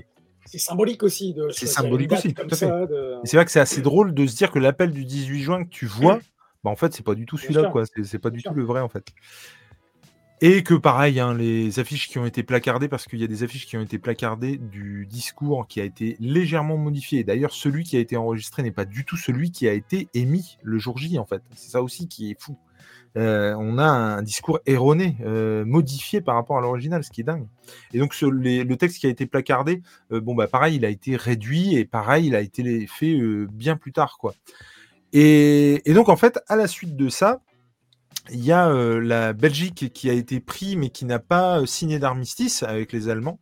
Alors, le- je ne connais plus, et là, tu vas peut-être m'aider sur ce coup-là, mais il y a un terme bien spécifique, euh, vu que le roi des Belges était quand même là. Ses ministres, eux, étaient euh, exilés, on va dire, et du coup, euh, il restait sous domination allemande, mais euh, il n'avait pas signé d'armistice, quoi, puisqu'il ne peut le faire que avec la présence de ses ministres. Donc déjà, on était dans ce, dans ce truc-là. Il y avait le maréchal Pétain en place. Euh, il venait justement, et c'est pour ça qu'il y a eu l'appel du 18 juin, de, bah, de signer l'armistice et en gros de collaborer. Et euh, en gros, pour vous la faire courte, euh, de l'argent, enfin plus que de l'argent, des, centaines de tonnes d'or pur français ont été envoyés à Dakar pour que, bah, en gros, ce soit euh, euh, comment dirais-je, sous les meilleurs auspices, et qu'en gros on puisse ne pas trop y toucher. Sauf que quand De Gaulle entend ça à Londres, bah en fait, bah lui, euh, il aura peut-être moyen d'avoir du pognon pour euh, essayer de monter sa petite équipe en Angleterre, et puis ne plus être sous le joug de Churchill. Churchill, lui aussi, il voit peut-être un moyen de gagner du pognon, et puis du coup de récupérer l'or des Belges. C'est-à-dire que bah, du coup, les Belges qui les aillent se faire voir, s'il y a moyen de récupérer un petit peu de pognon. Et en fait, tu sens qu'on est dans un panier de crabes hallucinant où effectivement il y a des alliances, notamment par exemple entre l'Angleterre et la France, mais qu'on se tire dans les pattes allègrement et que c'est à celui. De toute façon, il va tomber dans la poche de quelqu'un ce pognon-là. Donc, bah, autant que ce soit nous, quoi. on est vraiment là-dessus, quoi. Et du coup, il y a cette course à aller chercher le pognon. Euh, il y a une petite équipe, un petit commando qui est euh, vite euh, monté, alors de briques et de broc, hein, pour le coup. mais tu sens que c'est là, comment dire, c'est la petite histoire qui a fait la grande, quoi, vraiment. Et que tu sens que les mecs, mais en fait, il n'y avait rien de. Je sais pas comment. comme ça, quoi. Ouais, ouais, mais en, en même temps, tu as vraiment l'impression, en fait, d'assister à un truc, c'est-à-dire que toi, bon, bah voilà, dans ta tête de gamin, il y a la guerre. C'est la guerre, c'est la Seconde Guerre mondiale, on se tape sur la gueule et point barre. Mais en coulisses, il s'est passé mais des milliers de trucs comme ça. C'est-à-dire qu'on a dû gérer plein de trucs. Le déplacement de pognon, mais aussi euh, aller buter un mec. Enfin, il y a eu des opérations commando à n'en plus finir, tu vois. Et du coup, en fait, ça m'a. Évidemment que je le savais, mais ça m'a concrétisé ça. C'est-à-dire que je me suis vraiment dit que, putain, mais en fait, pendant cette période-là, il y a vraiment eu. Tout le monde était à une tâche était en train de faire des trucs plus ou moins importants. Euh, et c'est en fait c'est vraiment ouf. Et euh, alors évidemment c'est romancé, évidemment l'équipe n'est pas ce qu'elle est dans le dans dans le dans la BD. Euh, évidemment qu'il y a des personnages qui n'ont pas existé. Évidemment que ce côté Laurence d'Arabie ou Indiana Jones, comme j'en parlais, bah, il n'y a, a, pas trop ça. Évidemment que c'est voilà, rocambolesque et c'est et c'est mis en scène, on va dire. Mais dans les grandes lignes, bah, ça s'est plus ou moins passé. Et du coup, c'est ouf. C'est-à-dire que, par contre, j'étais très content. C'est-à-dire qu'au fur et à mesure de la BD, moi, j'avais pas du tout connaissance hein, de, ce, de cet or belge qui avait été placé euh, à Dakar, euh, euh, à l'abri des regards indiscrets, et que finalement tout le monde avait voulu se l'accaparer en disant mais qu'ils aillent se faire secouer les Belges. S'il y a moyen de récupérer un pognon, on le fait. ouais, c'est des copains, mais bon, de toute façon, ça tombera dans l'escarcelle de quelqu'un. Donc voilà. Et, et, et vraiment, je, je, me suis dit, mais merde, mais attends, mais, mais c'est vrai ça? C'est enfin de quoi mais, mais quel est le vrai du faux? Et j'ai eu très peur d'ailleurs que en gros, on soit là-dessus, on soit sur, euh, on n'arrive pas à démêler le vrai du faux et finalement, mais qu'est-ce qui est vrai, qu'est-ce qui est faux? Et j'étais très content de voir que dans chaque album, il y avait euh, en fait le, oui, le, topo du scénariste à la fin, avec euh, des images d'archives, avec euh, tout un topo qui te remet dans le contexte historique de l'époque et qui te permet de démêler un peu le vrai du faux et de euh, bah, prendre conscience qu'effectivement il y a eu une histoire comme ça, c'est pas exactement comme ça que ça s'est passé, mais en tout cas, bah, voilà, la finalité du truc c'est quand même la même. Et, et non, moi j'ai adoré. C'est tambour battant tu t'attaches à certains personnages, euh, des mecs qui n'ont, et on parlait de mystère un peu tout à l'heure, des mecs qui débarroulent dans cette histoire, qui n'ont absolument aucun passé, tu te demandes ce qu'ils foutent là, et pourtant ça marche. Euh, tu rencontres un De Gaulle, et ce qui apparemment est vrai, euh, à ce moment-là précis, à ce moment de l'appel du 18 juin, était absolument et purement suicidaire. Je veux dire, le mec est au bout de sa life, il en a ras-le-bol, il est considéré comme un, pecno par les Anglais et euh, qui sont bien gentils de l'accueillir et de lui donner un peu de, quoi bouffer et puis de monter sa petite équipe. Mais bon, euh, on est vraiment dans Camelot. Hein. C'est-à-dire que tu vas monter ton truc, euh, on sait que voilà, hein, c'est des bras cassés et que, et que ça va se faire. Bon, ok, on vous mettra sur la liste. Mais et, et, tu sens que tout le monde est à, est à la construction, est en train de se construire. Et même, j'ai beaucoup apprécié aussi le fait qu'il y ait des inconnus notoires, des mecs, euh, et ça pareil, j'ai dans l'idée que ça s'est passé, mais euh, des inconnus notoires, des mecs dont on n'a jamais entendu parler, dont on ne connaît pas encore l'identité aujourd'hui, et qui pour autant avaient cœur de, de faire les choses comme il faut, avaient un honneur qui les poussait à, euh, à se battre pour la France même si ça n'avait aucune espèce de logique ou aucune espèce de. Enfin, je veux dire, tout le monde s'en fout de ces mecs, quoi. Et pour autant, ils y allaient, quoi. Et je suis persuadé que des gars comme ça ont existé et que c'est aussi grâce à eux euh, qu'on a pu renverser la, vapeur à un moment donné. Et, c'était, ouais, une super aventure, une super expérience. J'avoue, par contre, il y a beaucoup, beaucoup de blabla mais aussi parce qu'on doit te, te, justement te remettre dans le contexte historique euh, et te placer les situations, euh, comment dire, tellement rocambolesques qu'on y met les formes pour que tu comprennes bien que bah, c'est pas si rocambolesque que ça. Et, non, moi j'ai passé un super moment sur ces deux tomes. Euh, j'ai lu le premier en numérique et j'ai lu le deuxième en, en vrai. clairement, je vous conseille pas du tout d'aller sur le numérique. Je vous conseille vraiment de le prendre en vrai si, ça vous dit. Et parce que les dessins sont excellents, mais euh, clairement en, plein format. Vraiment, tu te la prends en pleine gueule. Alors que je trouve, et notamment euh, l'ancrage euh, en numérique passe beaucoup moins. Et il y a même certaines planches où, tu sais, ce, coup de... Bon, les, les, personnages sont en fond, c'est pas très grave, on va pas faire des détails sur le visage. Donc en fait, un visage euh, plein, tu vois, vide. Hein. Mmh. Oui, vide ou plein, ça dépend comment on voit les mmh. choses. Mais du coup, euh, ça, du coup, c'était un, peu plus. Euh, enfin, un peu moins, du coup. Un petit bémol. Mais non, non, graphiquement, ça se tient de ouf. c'est En plus, il tombe pas dans l'écueil de tomber vraiment dans l'action pure et dure à Indiana Jones, où là, pour le coup, on aurait senti le pastiche et pas le pastis. Euh, on est vraiment dans un truc qui reste à la limite et qui, et qui, du coup, dans la fiction, en est crédible à tel point justement que tu te demandes si ça s'est pas vraiment passé comme ça. Alors que si vraiment il y avait eu des explosions, je vous dis à l'Indiana Jones, tu dirais ok, euh, là on sent que c'est un peu euh, romanesque quoi.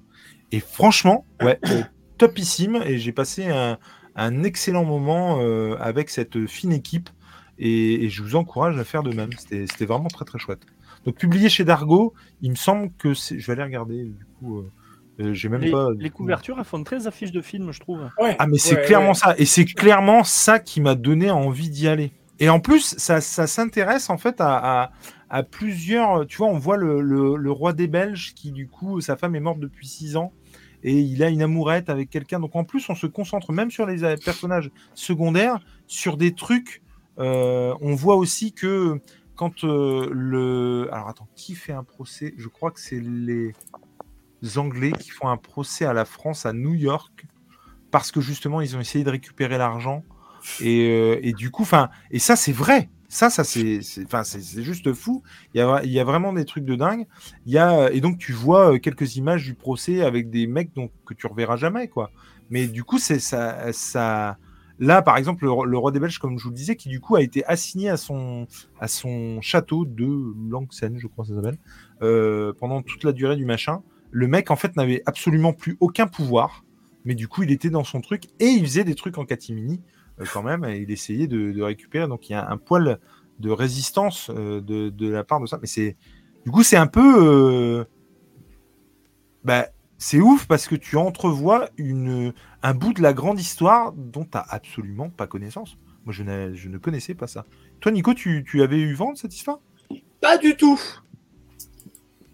Pas du tout. C'est non parce que malheureusement, euh, quand on étudie l'histoire euh, de cette période de, de l'histoire, justement, euh, en classe, on se mhm. focalise sur les problèmes, les problèmes franco-français, j'ai envie de dire. Ouais, ouais je ne savais, je savais par contre que la Belgique n'avait pas été annexée parce que c'était pas la, c'était pas la, la, volonté d'Hitler d'annexer la Belgique. Euh, c'était juste la Belgique. Tout ce qu'on sait, c'est que la Belgique était un passage pour euh, pour venir à Paris, en fait. Un passage quasiment direct et privilégié pour arriver à Paris. Mais tout ce que tu as dit là, non, je ne savais pas parce que, comme je te dis, tout ce qu'on apprend. Euh, alors même nous, quand on, en tant qu'élève, quand on apprend, quand on apprend l'histoire de la Guerre mondiale, on, était très centré sur le problème franco-français et puis plus largement européen, mais on n'avait pas dans le détail des pays européens. Mais c'est, ça me donne envie d'aller m'y intéresser parce que je trouve ça hyper intéressant euh, parce que c'est, euh, comment dire, le fait que la Belgique n'ait pas de gouvernement euh, à ce moment-là de l'histoire, parce qu'il n'y en a plus, parce qu'il y a Hitler qui est là, c'est intéressant parce que ça fait écho à aujourd'hui où la Belgique a, a eu une période d'une dizaine d'années sans gouvernement. et qui a très bien fonctionné. Donc c'est très, très intéressant, je trouve. J'aimerais m'intéresser à ça. Ça fait trois fois que je tape le titre et qu'il n'y a pas moyen de foutre ce putain Et- d'apostrophe. Je suis désolé, mais ça me. Et comme j'adore la. Belgique, j'adore, euh, j'adore la Belgique et, et tout ce qu'il y a là-bas, c'est extra. J'irai deux fois, carrément, sur, Et en- sur cette histoire. Et, et comme je vous le disais, donc on, parle aussi de la petite histoire, c'est-à-dire que du coup, on s'intéresse aussi, puisqu'on est à Dakar, on est en. Comment ça s'appelle? C'est AOF, c'est ça? Euh, et, et du coup, donc, euh, euh, sous comment? L'égide de la France, quoi. Et du coup, on parle aussi du racisme, évidemment.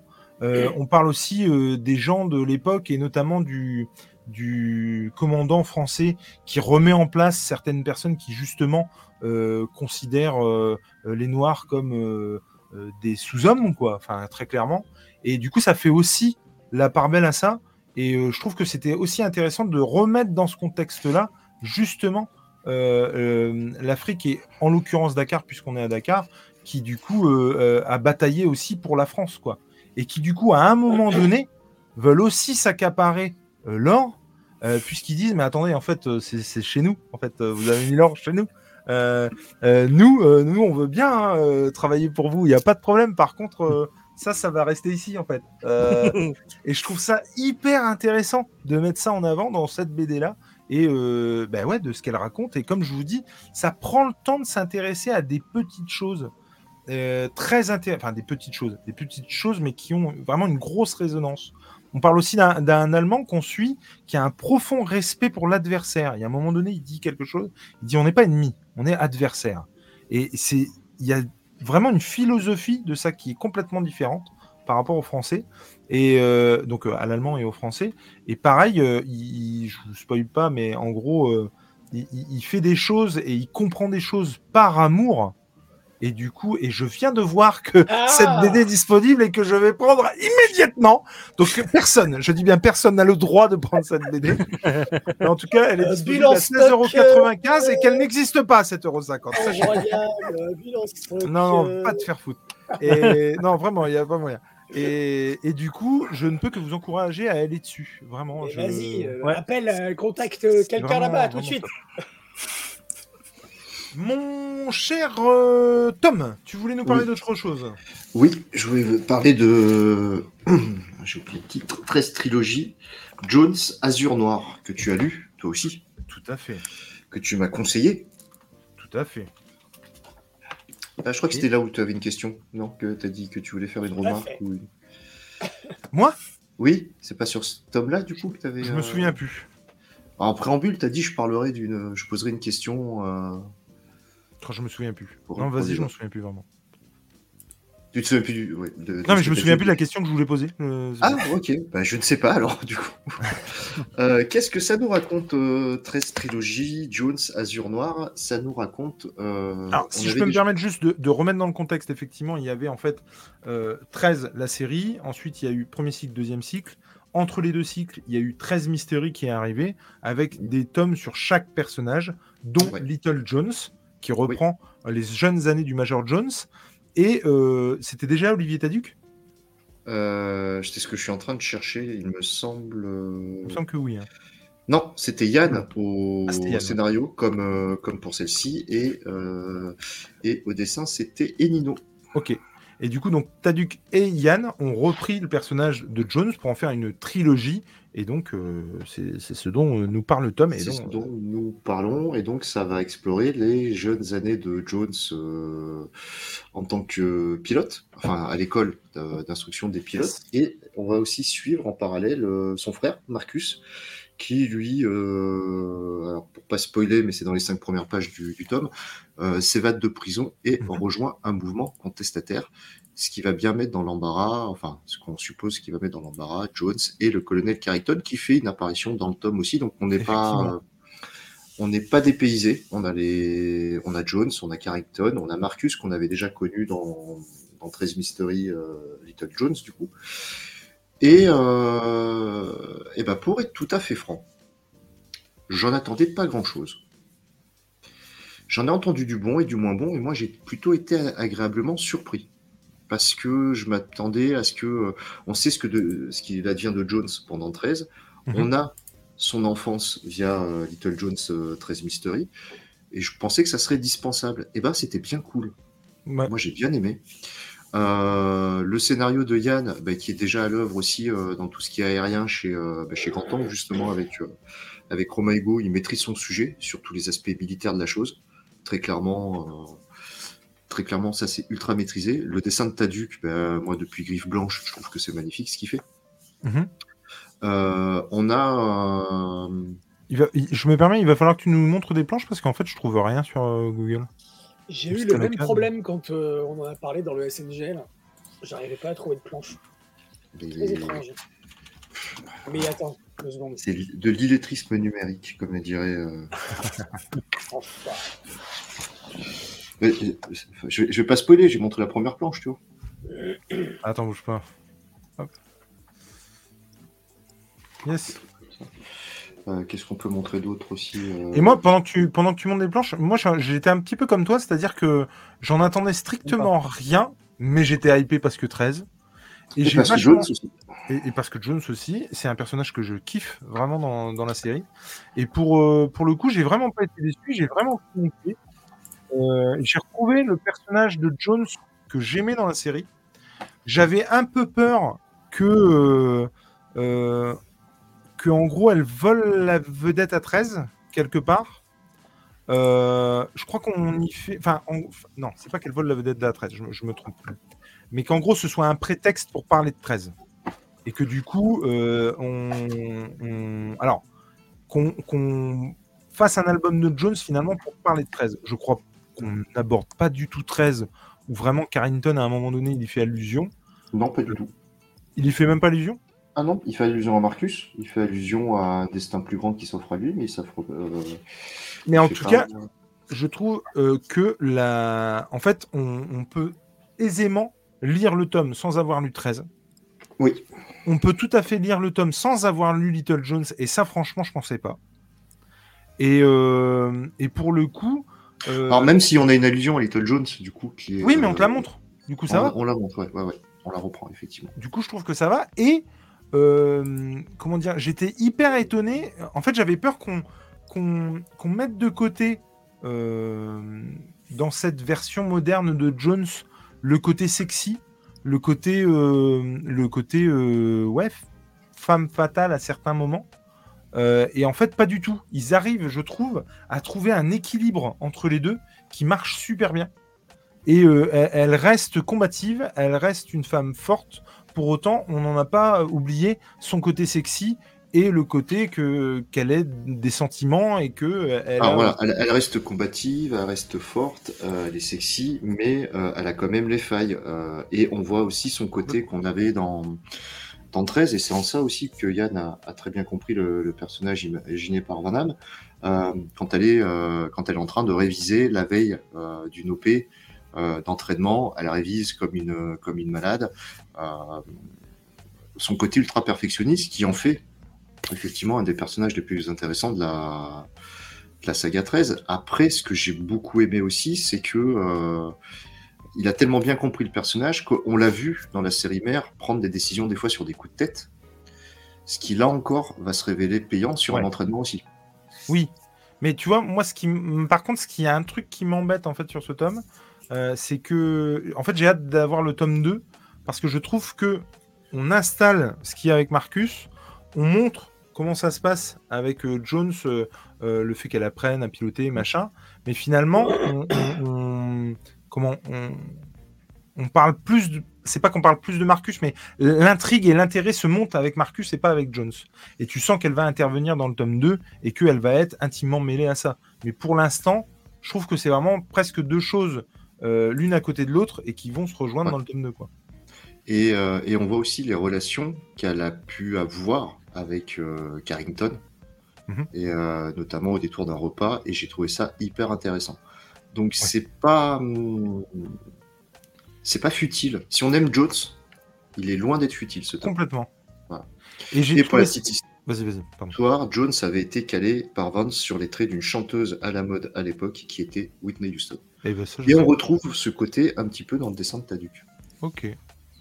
Et j'ai bien aimé aussi, pareil, on, il y a un moment donné, on te donne des indices sur, euh, justement, avec Carrington, sur où ça se passe dans 13, à peu près dans la chrono. Et Ouais. pour autant, on n'en fait pas des caisses non plus. C'est-à-dire que ceux qui connaissent 13 bah, pourront resituer là où ça se passe. Pour autant, celui qui connaît pas, encore une fois, il peut tout à fait lire le truc sans aucun problème. Quoi. Vous, c'est quelque chose qui vous botte, les gars, ou pas du tout, du coup? Hmm. Ouais, j'aimerais bien, mais faudrait que je me replonge dans toute la série 13 et. euh, Et je... Non, j'ai mais- plus de place dans la bibliothèque. Ah bah oui, on, on en est tous là. Mais voilà, c'est. Non, mais ça me tente bien, ouais. Ça me tente bien. Moi, j'avais lu, euh, j'avais lu Little Jones, mais je, je m'en souviens plus du tout en fait. Ouais. Je, toi, je relise pour. Et on sait quand est-ce qu'arrive le. Quand, quand arrive. Je suis désolé. hein. Quand arrive le, le deuxième tome? Alors, il me semble que. Euh, semble que c'était marqué sur ce qu'on envoyé d'Argo, mais j'en suis pas sûr. Euh, J'ai un bug de. Un volume par an. D'accord. Moi je sais que là, il y a, en janvier, il y a un nouveau tome de, de 13, si je dis pas de bêtises. C'est ça. Et là, donc, euh, sur, le, sur le petit courrier qu'a envoyé Dargo, ils disent au rythme d'un volume par an, Yann et Tadu vont démêler les fils de cette relation familiale sur fond de tension sociale des États-Unis des années 70. Donc, euh, on- dans deux ans, on a terminé cette euh, 13 trilogie Jones. Donc 13 trilogie tome 1 Azur Noir au prix de 13 euros chez Dargo, disponible depuis le 20 octobre 2023. Et bah oui, moi en tant que fan de 13, je ne peux que vous encourager à aller là-dessus. Et même en tant euh, que bah, pas fan de 13, si vous avez envie de découvrir 13, c'est peut-être le truc en fait. Parce qu'on est vraiment dans cette ambiance-là. Euh, et puis, c'est le meilleur personnage de 13. Et c'est le meilleur personnage de 13, sans aucun doute. Très chouette. Et Dargo frappe très fort en fin d'année, du coup. Ah ouais, bah, c'est clair. Je crois que franchement, euh, je suis complètement d'accord. Je suis vraiment complètement d'accord. Monsieur Nico, t'avais autre chose à nous Ouais, tout à fait Un truc rapide, hein, ça va pas être long. C'était, euh, c'est un titre. Fais gaffe à l'algorithme avec tes phrases, Nico. oui, c'est vrai. Ça, ça va être bien. Long. Ça va être... Non, c'est un- une, une BD du dessinateur de la Bibliomule de Cordoue, Léonard Cheminot, et euh, donc euh, que j'ai reçu de Rue de Sèvres, label 619, et euh, c'est le pitch est, il est pas, ouais, le, pi- le pitch est Comment tu dis hein. La brute et le divin, ça s'appelle. Je ne l'ai pas dit d'ailleurs. C'est pour ça. il me semble. C'est pour ça. Et euh, donc c'est euh, une édition euh, couverture souple, euh, papier mat, euh, on est euh, sur un dessin à l'aquarelle, euh, enfin des colorisations à l'aquarelle. Euh, de ce point de vue-là, c'est très très très très très très très réussi. On en prend plein la tronche au niveau graphique. Euh, le pitch, c'est une, une jeune fille qui s'appelle Eva, une jeune femme qui s'appelle Eva, qui est ingénieure et qui euh, a un- une crise de conscience et qui décide de tout lâcher. Euh, elle bosse dans une grande société française elle décide de tout quitter. Euh, et euh, ça tombe bien parce qu'elle tombe sur une annonce du gouvernement, euh, et plus précisément du conservateur du littoral, qui, qui lui propose une, une espèce de job, une espèce de, mission d'aller sur une île perdue dans le Pacifique et de pour réparer une station météorologique qui, qui servirait bien aux, aux bateaux qui naviguent dans les, dans les, dans les environs. Et elle y va avec son chien et elle est donc elle est seule avec son chien sur cette île. Et euh, l'idée de l'histoire c'est de, bah, montrer un personnage qui va se retrouver seul sur une île. Donc on a, euh, a un peu forcément l'idée de Robinson Crusoe qui, euh, qui, qui est distillée là-dedans forcément.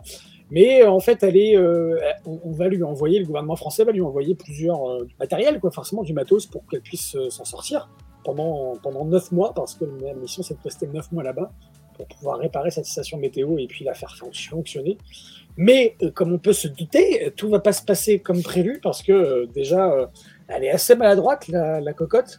Si Euh, t'as moyen de montrer des planches, pareil, hein, j'ai beaucoup. Ouais, ouais, elle, euh, elle, est, elle est assez maladroite parce qu'elle va, euh, elle va euh, sans le vouloir, hein, elle va, euh, elle va briser, casser des, des, des, des, des, des- des- des- des- des choses qui lui, qui lui servent pour communiquer avec le, le gouvernement français.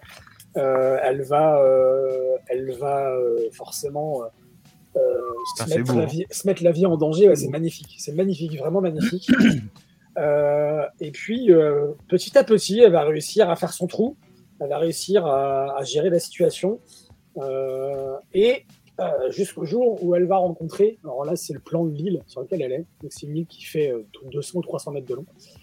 Et, euh, et elle va rencontrer, elle va faire la rencontre d'un- d'une expédition euh, d'une entreprise française aussi, euh, un gros bateau qui va, euh, qui, qui va se garer entre guillemets le long de cette île et euh, qui va euh, forcément la déranger, qui va la, qui va comment dire la, la, pousser dans ses retranchements aussi parce qu'il y a des pressions qui sont faites sur elle par, par l'équipage du bateau parce qu'ils font des choses qui sont pas forcément légales et qui sont euh, qui vont à l'encontre des règles euh, de protection de l'environnement dans cette zone-là qui est euh, sous l'égide du conservateur du littoral français. Et s'ensuit du coup je vais pas spoiler parce que je vais pas en dire trop bah, une, espèce de course contre la montre entre les deux. Et de là va se mêler on, on est parti jusque là sur quelque chose d'assez réaliste. Et là on va avoir quelque chose d'assez horrifique et fantastique qui va le ces deux genres qui vont euh, faire éruption dans l'histoire, dans le, dernier tiers de l'histoire. Et euh, ce qui est intéressant dans, ce, dans cette BD, c'est que euh, bah, surtout la, question de l'environnement, la question de qu'est-ce qu'on a besoin de quoi pour vivre et pour survivre, et surtout elle, comment elle va réussir elle toute seule à survivre, à vivre, parce que bah, il y a des moments où forcément elle va elle va euh, friser, bah, friser la, mort, quoi, parce qu'elle euh, elle fait des, elle, elle, elle- n'y connaît pas forcément grand chose sur, sur, ce qui est, sur, sur la survie. Euh, elle va épuiser toutes les ressources qu'on va lui donner pour pouvoir, pour pouvoir subsister pendant plusieurs mois. Comment dire d'autres À part le, à part ça, je peux pas vous en dire plus parce que sinon je vais spoiler. Mais c'est une belle, une belle leçon de vie, j'ai envie de dire sur. Sur euh, le fait d'être seul, sur le fait d'être euh, d'être poussé dans ses derniers retranchements, sur le fait de, de, de, bah, de, de passer de la, du tout technologie au quasiment rien technologie. Euh, c'est beau, parce que comme vous l'avez vu sur certaines planches que vous ai montrées, c'est Ah, euh, franchement, par contre, c'est c'est vraiment. c'est magnifique. magnifique au niveau des planches. On a, euh, sans vous spoiler, là je le montre de loin quand même, parce Oh, que ouais, on, on est sur, euh, sur des, des, des, choix de couleurs qui sont euh, hyper, euh, hyper, euh, hyper intelligents, je trouve hyper pertinents. Qu'est-ce que je peux vous montrer d'autre? Au niveau des couleurs, c'est pareil. Là, voilà, on est, on est sur quelque chose qui est, là, on, on commence là, on est dans le dernier tiers, on commence à avoir quelque chose d'assez, d'assez horrifique et fantastique. Là, c'est pareil ici. Alors, je t'avoue que moi, que c'est vraiment graphiquement Ouais. que ça pourrait m'attirer. graphiquement, c'est ouf. Par contre, j'a- j'a- j'avoue que, parce qu'on peut pas ne pas en parler, c'est pas possible. J'avoue que du coup, euh, ce format-là, souple, Ouais. euh, 136 pages, 22 euros, C'est vrai. euh, pour le coup. T'es pas et- intéressé et en- au prix. Et en fait, c'est en fait, c'est un peu, un peu compliqué parce que je dis pas que c'est cher. Je dis que c'est cher par rapport à ce qu'ils ont l'habitude de nous proposer en fait. Tu vois, Rue de Sèvres et notamment le label 619, euh, du coup, nous habitue à des ouvrages qui sont tellement qualitatifs que du coup, quand tu as un truc en souple, pas grand format, à 22 balles, 136 pages, t'as as des, t'as des Ouais. croquis, quelque chose à la fin ou pas du tout? Il y a des croquis. Alors attends, je regarde. Je me rappelle plus. Je l'ai lu il y a deux jours pourtant. Mais non, il n'y a pas de croquis. On se finit Mais sur. par, contre, finit par sur, contre, euh, pour le coup, graphiquement, ouais, ça m'attire vachement. graphiquement, graphiquement c'est très très bon. J'ai été étonné moi aussi quand je l'ai reçu euh, d'avoir quelque chose de souple. Alors moi j'aime beaucoup ce format, donc ça m'a pas, ça j'ai pas trouvé ça déconnant. J'ai pas fait attention au prix, donc maintenant que tu le dis effectivement, 22 balles pour, euh, pour un souple comme ça. Euh, bon, ça, Après- reste un peu, ça reste un peu cher, mais, mais- Après, mais ça- après, encore une fois, ça dépend ce qu'il y a à l'intérieur. c'est du papier mat. Moi, j'ai passé un bon moment, franchement, parce que, on, on- étant donné que ça fait, ça fait combien? Ça fait euh, 120 pages, 130 pages, 136. 136 pages. On prend le temps, l'auteur prend le temps de poser des choses. L'auteur prend le temps de nous montrer euh, bah, déjà le, bah, le, point de départ où la, nana, elle, prend conscience de, plein de choses et elle veut partir de cette, euh, bah, pas de la civilisation, mais elle veut euh, tenter des choses, elle veut prendre des risques. Elle le regrette au début, puis après, elle a de la résilience, donc forcément, elle, elle, elle poursuit l'aventure. Et, mais c'est pas l'histoire de l'année, c'est pas non plus l'histoire de l'année, mais ça plaît, ça va plaire à ceux qui, bah, qui déjà qui aiment l'aquarelle, à ceux qui aiment euh, tout ce qui touche à l'environnement, tout ce qui touche à, des choses franco-françaises, tout ce qui euh, comment dire, euh, bah, ça pose des questions ouais, sur l'humain, sur l'être humain, sur l'exploitation des océans aussi, parce qu'il est question de ça là-dedans, sur qu'est-ce qu'on en fait, qu'est-ce qu'on, comment on réfléchit à une autre, euh, une autre façon de faire, un autre mode de consommation, un mode, nos modes de production, un autre mode de, de- de- d'entrepreneuriat aussi, parce qu'il est question de ça aussi. Euh, Donc ça questionne nos civilisations, ça, ça fait écho un peu à ce que disait euh, Old Geek tout à l'heure avec euh, le monde numérique, parce que forcément, on est, euh, c'est des questions qui se Une posent aujourd'hui. voilà, d'autres façons de faire. Et ce qui est intéressant dans le bouquin, c'est que ça donne pas de leçons. C'est pas moralisateur. C'est pas parce que moi j'ai eu peur de ça au début, même si le pitch m'avait vraiment hypé quand je l'ai choisi. Mais euh, quand j'ai commencé à lire le truc, ouah, j'ai fait oh là là, ça va me donner des leçons, ça va me faire la morale et pas du tout, parce qu'en fait on se focalise surtout sur la vie de la jeune femme sur cette île et sur euh, sa capacité à se surpasser et sa capacité à, à, bah, faire face à l'adversité quoi. Euh, l'adversité qui se, qui se manifeste par le climat, qui se manifeste par son incapacité à elle de survivre par moment ou à, ou à, ou à survivre en, créant un potager, elle échoue dès le départ. Et euh, on verra par la suite que c'est pas si simple que ça, euh, dans tous les sens du terme. Et euh, l'adversité aussi que représente le, le paquebot, l'espèce de, bateau qui arrive avec des, personnes dedans qui paraissent bienveillantes au premier abord, mais euh, on se rend compte que c'est pas forcément, le, caractère premier de ces personnes-là.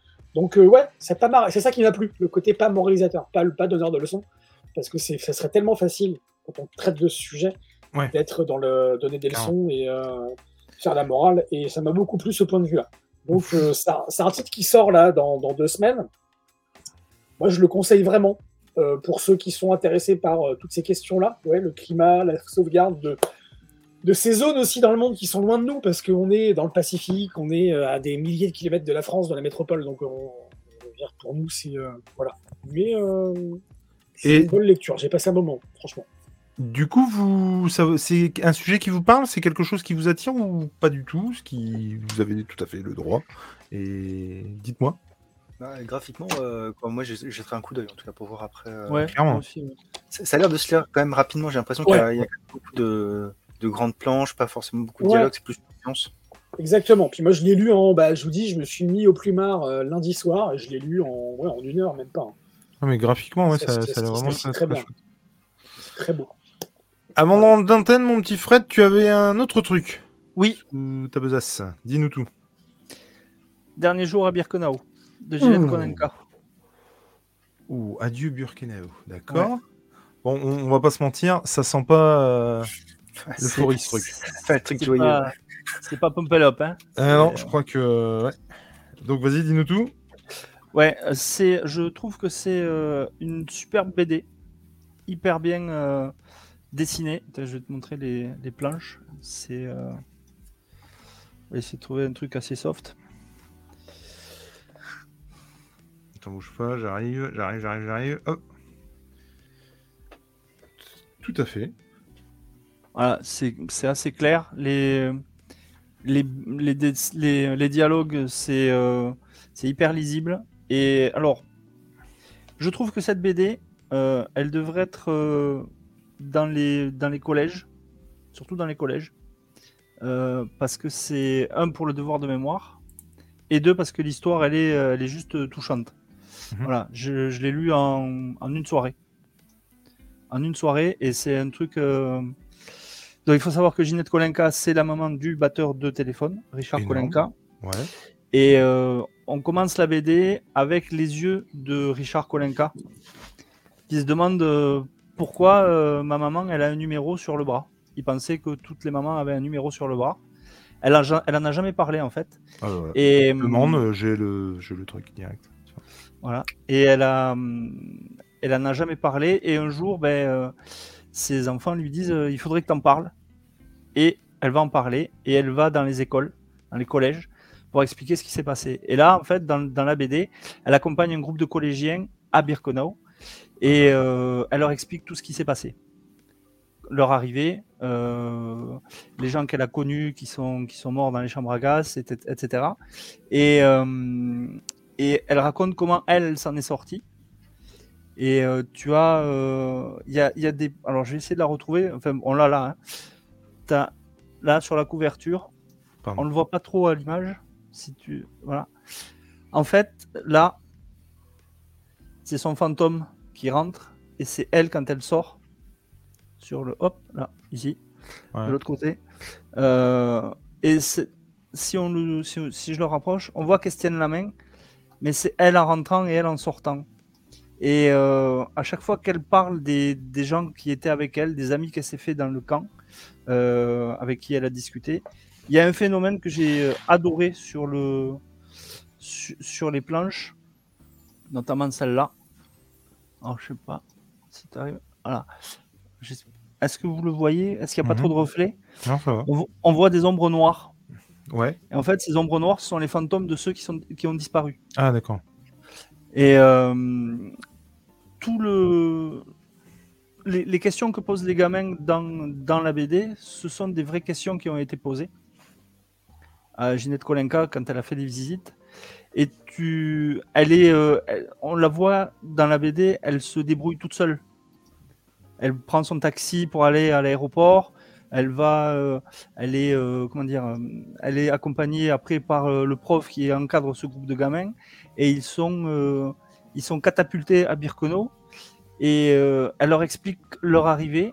Et il y a un truc qui est euh, assez, assez bizarre dans, dans la BD, c'est qu'au début où ils doivent porter l'étoile jaune, pour elle, c'est euh, un truc un peu de mode. Tu vois, elle est, elle est gamine, elle est un peu candide. Et elle se dit non, mais moi, ça me gêne pas, moi, moi je peux le porter. Et au fur et à mesure, elle se rend compte que finalement, c'est pas un truc de mode. Et elle va, elle va comprendre ce qui va se passer assez rapidement. Et euh, elle explique comment elle a compris que son père et son frère étaient morts, comment elle va retrouver sa mère et ses autres sœurs.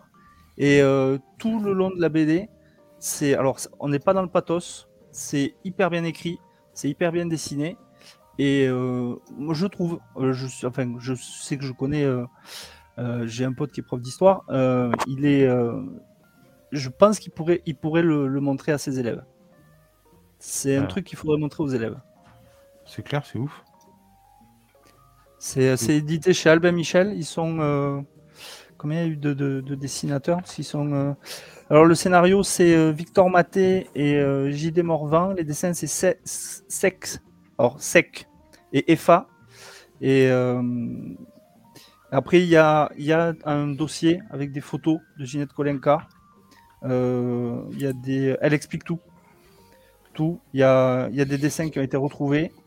Euh, on, voit les euh, comment s'appelle les cartes de qu'avaient les juifs euh, pendant la Seconde Guerre mondiale où c'était marqué bon qu'ils étaient de confession juive et ils avaient sur cette carte quand ils avaient un L marqué en haut à droite c'était qu'ils avaient été libérés des camps quand ils avaient une croix rouge c'était qu'ils n'étaient pas revenus Oh.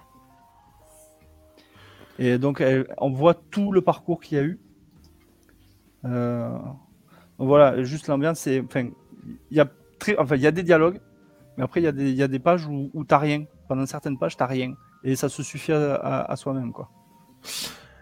Et personnellement, je vais aller euh, assurément dessus, euh, très clairement. Je me souviens, en fait, j'ai un, j'ai un souvenir hyper ému de d'avoir reçu avec mon collège Lucie Aubrac. Et, Wow. et alors, c'était pas dans les mêmes euh, proportions, évidemment. Mm. Enfin, je, euh, mais et, enfin, je me souviens de son discours et de, de, de- du fait de la. C'est même pas, c'est même pas ce qu'elle disait, c'était le fait d'avoir ce besoin de communiquer et de, de transmettre. Mm. Et en fait, moi, c'est c'est ça qui me qui, qui, qui m'émeut dans, dans ça, c'est-à-dire que bah, quand tu fais une BD, quand tu fais un livre, quand tu fais n'importe quoi, euh, c'est pas au sens péjoratif n'importe quoi, et c'est l'idée de transmettre, moi, qui me flingue. C'était comme euh, putain, comment il s'appelle le gars? C'est Primo Levi, le gars qui s'est suicidé après ton année en se balançant dans une cage d'escalier. C'était comment le titre de, de son bouquin? Tu te souviens? Euh, dernier jour d'un condamné? Non, non, pas du tout. Pas du tout. Pas lui, Ouais, ça. Euh, mais en tout cas, bref, euh, euh, ce... moi c'est pareil, ce, ce mec-là, je me souviens être gamin et me dire, mais merde, le gars est revenu des camps, il a vécu l'horreur, il s'est reconstruit, ou en tout cas il a tenté de se reconstruire, et il finit par se... Donc il transmet, il transmet, hein, il parle bien volontiers, et du truc, et ça a été long, laborieux, compliqué, pour au final se flinguer dans une cage d'escalier en se suicidant. Tu te dis, mais c'est fou, quoi. C'est incroyable. On, ne, on ne peut qu'effleurer ce que ces gens-là ont vécu. Et à un moment dans la BD, bon, je le lis, mais ça spoil rien de toute façon. euh, elle, est revenue des camps, mais euh, et à un endroit dans la BD, il y a, une plaque, il y a marqué euh, Maintenant, c'est vous ma mémoire. Ginette Kolenka, née le 4 février 1925 à Paris, ancienne élève dans cette école, fut déportée au camp d'Auschwitz-Birkenau le 13 avril 1944 dans le convoi 71. Elle est aujourd'hui témoin et passeuse de mémoire de la Shoah. Et c'est le collège Beaumarchais qui a, édité- qui a fait euh, mettre cette plaque le 3 mars 2021. Incroyable. Et, Et Primo quand- Levi, c'est Si c'est un homme, hein, le titre pour le Ouais. coup. Et, et ouais, mais- Je l'avais vu, euh, je l'avais entendu et vu en interview sur, euh, sur RTL, en podcast. Et elle dit Non, j'ai. J'ai- euh, Est-ce que vous êtes. Alors, je crois que la journaliste lui disait Est-ce que vous êtes heureuse? Elle lui dit euh, Oui, oui, je suis heureuse parce que je suis revenue. Et euh, je peux sourire parce que j'ai toutes mes dents. C'est Ah, euh, c'est- un hôtel, mais c'est un truc de fou. Et tu la vois, elle a une. Après, je l'avais vu dans, dans Quotidien quand la BD était sortie. Et euh, elle dit euh, Moi, il faut, il faut que ça se sache. Il faut, il faut que Ouais. le témoin il, il- il soit. Ça, ça se sache partout, que ça soit dit dans toutes les écoles et tout. euh. Donc, euh, je vous conseille fortement celle-là. C'est.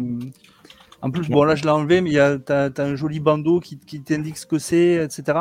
Mais rien que la couverture comme ça, ça se suffit euh, Ouais. à la BD. Alors par contre, je te cache pas que je suis content que tu l'aies fait en dernier parce que fallait Ouais. rebondir là-dessus pour le coup. Euh, Ouais. Moi, arrivé avec l'or des Belges derrière, si tu veux, euh, ou Datamania, bon, tu vois. Ouais. euh, mais non, mais c'est- c'est- c'est c'est- c'est terrible. Et effectivement, le devoir de mémoire est essentiel. Et on a, on, on croit trop. Et quand je dis on, c'est surtout les jeunes. euh, on, et encore, pas que, mais on croit trop que ça ne, ça ne peut pas revenir Non. on croit trop que, que bah non, en fait, euh, oula, la guerre c'est loin. Oula, la guerre c'est loin. Hmm, pas tellement. Hmm, Pas tellement, effectivement. Euh, merci beaucoup, vraiment, euh, pour ça. Et vraiment, assurément, je, je vais aller dessus. Messieurs, je pense qu'on va s'arrêter là. C'était un gros apéro. euh, Très content hein, de ne pas l'avoir annulé, celui-là, parce que vraiment, de, de, de belles lectures, de belles recros. Euh, recros, de belles recros. Décidément, c'est- c'est compliqué. Il y a JN qui nous dit, et je ne peux pas partir sans, parler de ça, chez Dargo, j'ai commencé Je suis leur silence de Jordi Lafeuvre, polar espagnol, qui commence très bien. Je euh, trépigne d'impatience de lire ce titre. Jordi Lafeuvre, c'est juste une tuerie intersidérale. Euh, que ce soit au dessin et pour le coup au scénario, puisque j'ai aussi lu euh, du scénario de lui, et c'est vraiment, vraiment top. J'ai hâte d'avoir ça entre les mains, pour le coup, grave. On remercie ce soir euh, bah, les copains, merci d'avoir été là d'abord. Merci le chat de, de nous avoir suivis ce Salut. soir.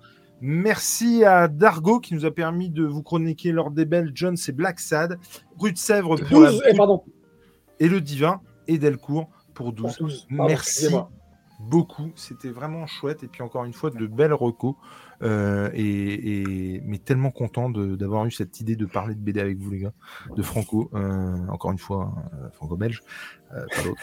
Oui. À, à chaque fois ça va me poursuivre, c'est horrible, c'est horrible. Et, et merci beaucoup, on se retrouve bientôt à mon avis dans un apéro comics. En attendant, il y a le SNGL qui arrive samedi avec Landry et bon Dieu que ça va être... quand je vois le conducteur alors, autant, te- autant vous dire que la soirée va être chargée. Mais bon Dieu que ça va être bon. Mais vraiment, il y, a- il y a du très, très, très, très lourd. Et, et ça va être très chouette. Euh, mon cher Fred, où est-ce qu'on peut te retrouver? Dans les comics de Fred. Et samedi, c'est une spéciale Black et Mortimer avec euh, Planet Strange qui était dans le, dans le chat. C'est bon. On va, vous faire, on va vous faire notre top 10. Ah, trop bon. J'ai hâte. Vraiment, vraiment. Tu, as- tu, as, lu- tu as tout lu avec Planet Strange Alors, du coup? Alors, on a, fait, euh, on a fait les 14 premiers albums. Ok. Et on a comptabilisé en fait les, les triptyques et diptyques en un album. Donc on a fait Ah oui. un top 10 sur, sur cela. Et le round 2 arrivera après euh, pour le reste des albums. Putain, mais trop hâte. Vraiment. Euh, monsieur, à 10h. monsieur le Geek. Yes. Ben, on peut me retrouver aussi sur ma chaîne et tous les lundis euh, chez Deviant. Et l'apéro comics une fois tous les 15 jours, toutes les 3 semaines. Ah, ça. L'apéro c'est cool. Et, et ouais, non, mais, mais et, et l'apéro comics euh, quand, quand vous voulez aussi, hein, vraiment, là, pour le coup. Après, j'avoue que j'essaie de faire tourner. Mais en Ouais, même ouais, temps, j'ai trouvé deux mecs qui parlent de franco-belge. Donc j'avoue que je me les garde pour euh, l'apéro BD, je, je vous, euh, je vous l'avoue bien tranquillement. En tout cas, c'était encore un vrai plaisir. Monsieur Tom, toi, on te retrouve. euh, dans Partout du débrief, dans de l'apéro comics, dans de l'apéro BD, euh, sur la chaîne de la patronne pour ses rattrapages quand ça aura repris. hâte d'en refaire d'ailleurs. C'était Euh, dans le SNGL, euh, quand je peux. pas ce week-end, Ouais, Quand il n'y a pas de rugby, quand il n'y a pas de rugby. Euh, ouais, quand il n'y a pas de rugby, ce week-end il n'y a pas de rugby, mais je peux pas quand même. Euh, mais c'est férié, et c'est pareil, en même temps, je travaille Ah, pas en même temps, oui, déjà. Et voilà. Et Monsieur Nico, nous, on nous retrouve prochainement dans du Broken Hunter, si je dis pas de conneries. dans deux semaines. Quand je me sortirai hum, du hum, eh ben il y aura du home run parce que vraiment j'ai pas le temps j'ai pas le temps. Je vous dis là le parquet c'est pas du tout passé comme prévu. Euh, je suis en train de refaire une pièce mais si on m'avait dit non mais tu moi utopique tu vois je me dis bon bah, C'est ça, va facile. bien ça va se passer tranquillement le déménagement de la pièce euh, collection bureau machin. Impeccable. Allez une petite étagère de temps en temps voilà en, tu vois en, en remuant les épaules bien tranquille mais pas du tout en fait ah bordel sans déconner. C'est-à-dire que quand on est au point de prendre en photo ta bibliothèque parce que du coup tu t'es fait avoir une fois et tu te dis en prenant en photo et en remettant exactement dans la même place j'ai pas cherché pour savoir si ça rentre Euh, et cette phrase sortie de son contexte elle est hyper bizarre. Mais en tout cas du coup tu remets tout à mes vitesse grand V mais c'est hyper compliqué. Non je souhaite ça à personne. Ce qui vient de m'arriver je ne souhaite ça à personne. Messieurs c'était trop cool. Je vous fais des gros bisous et je vous dis à la prochaine. Ciao, ciao. Prenez Ciao, ciao. soin de vous. Allez, bisous. Bye bye. Ciao ciao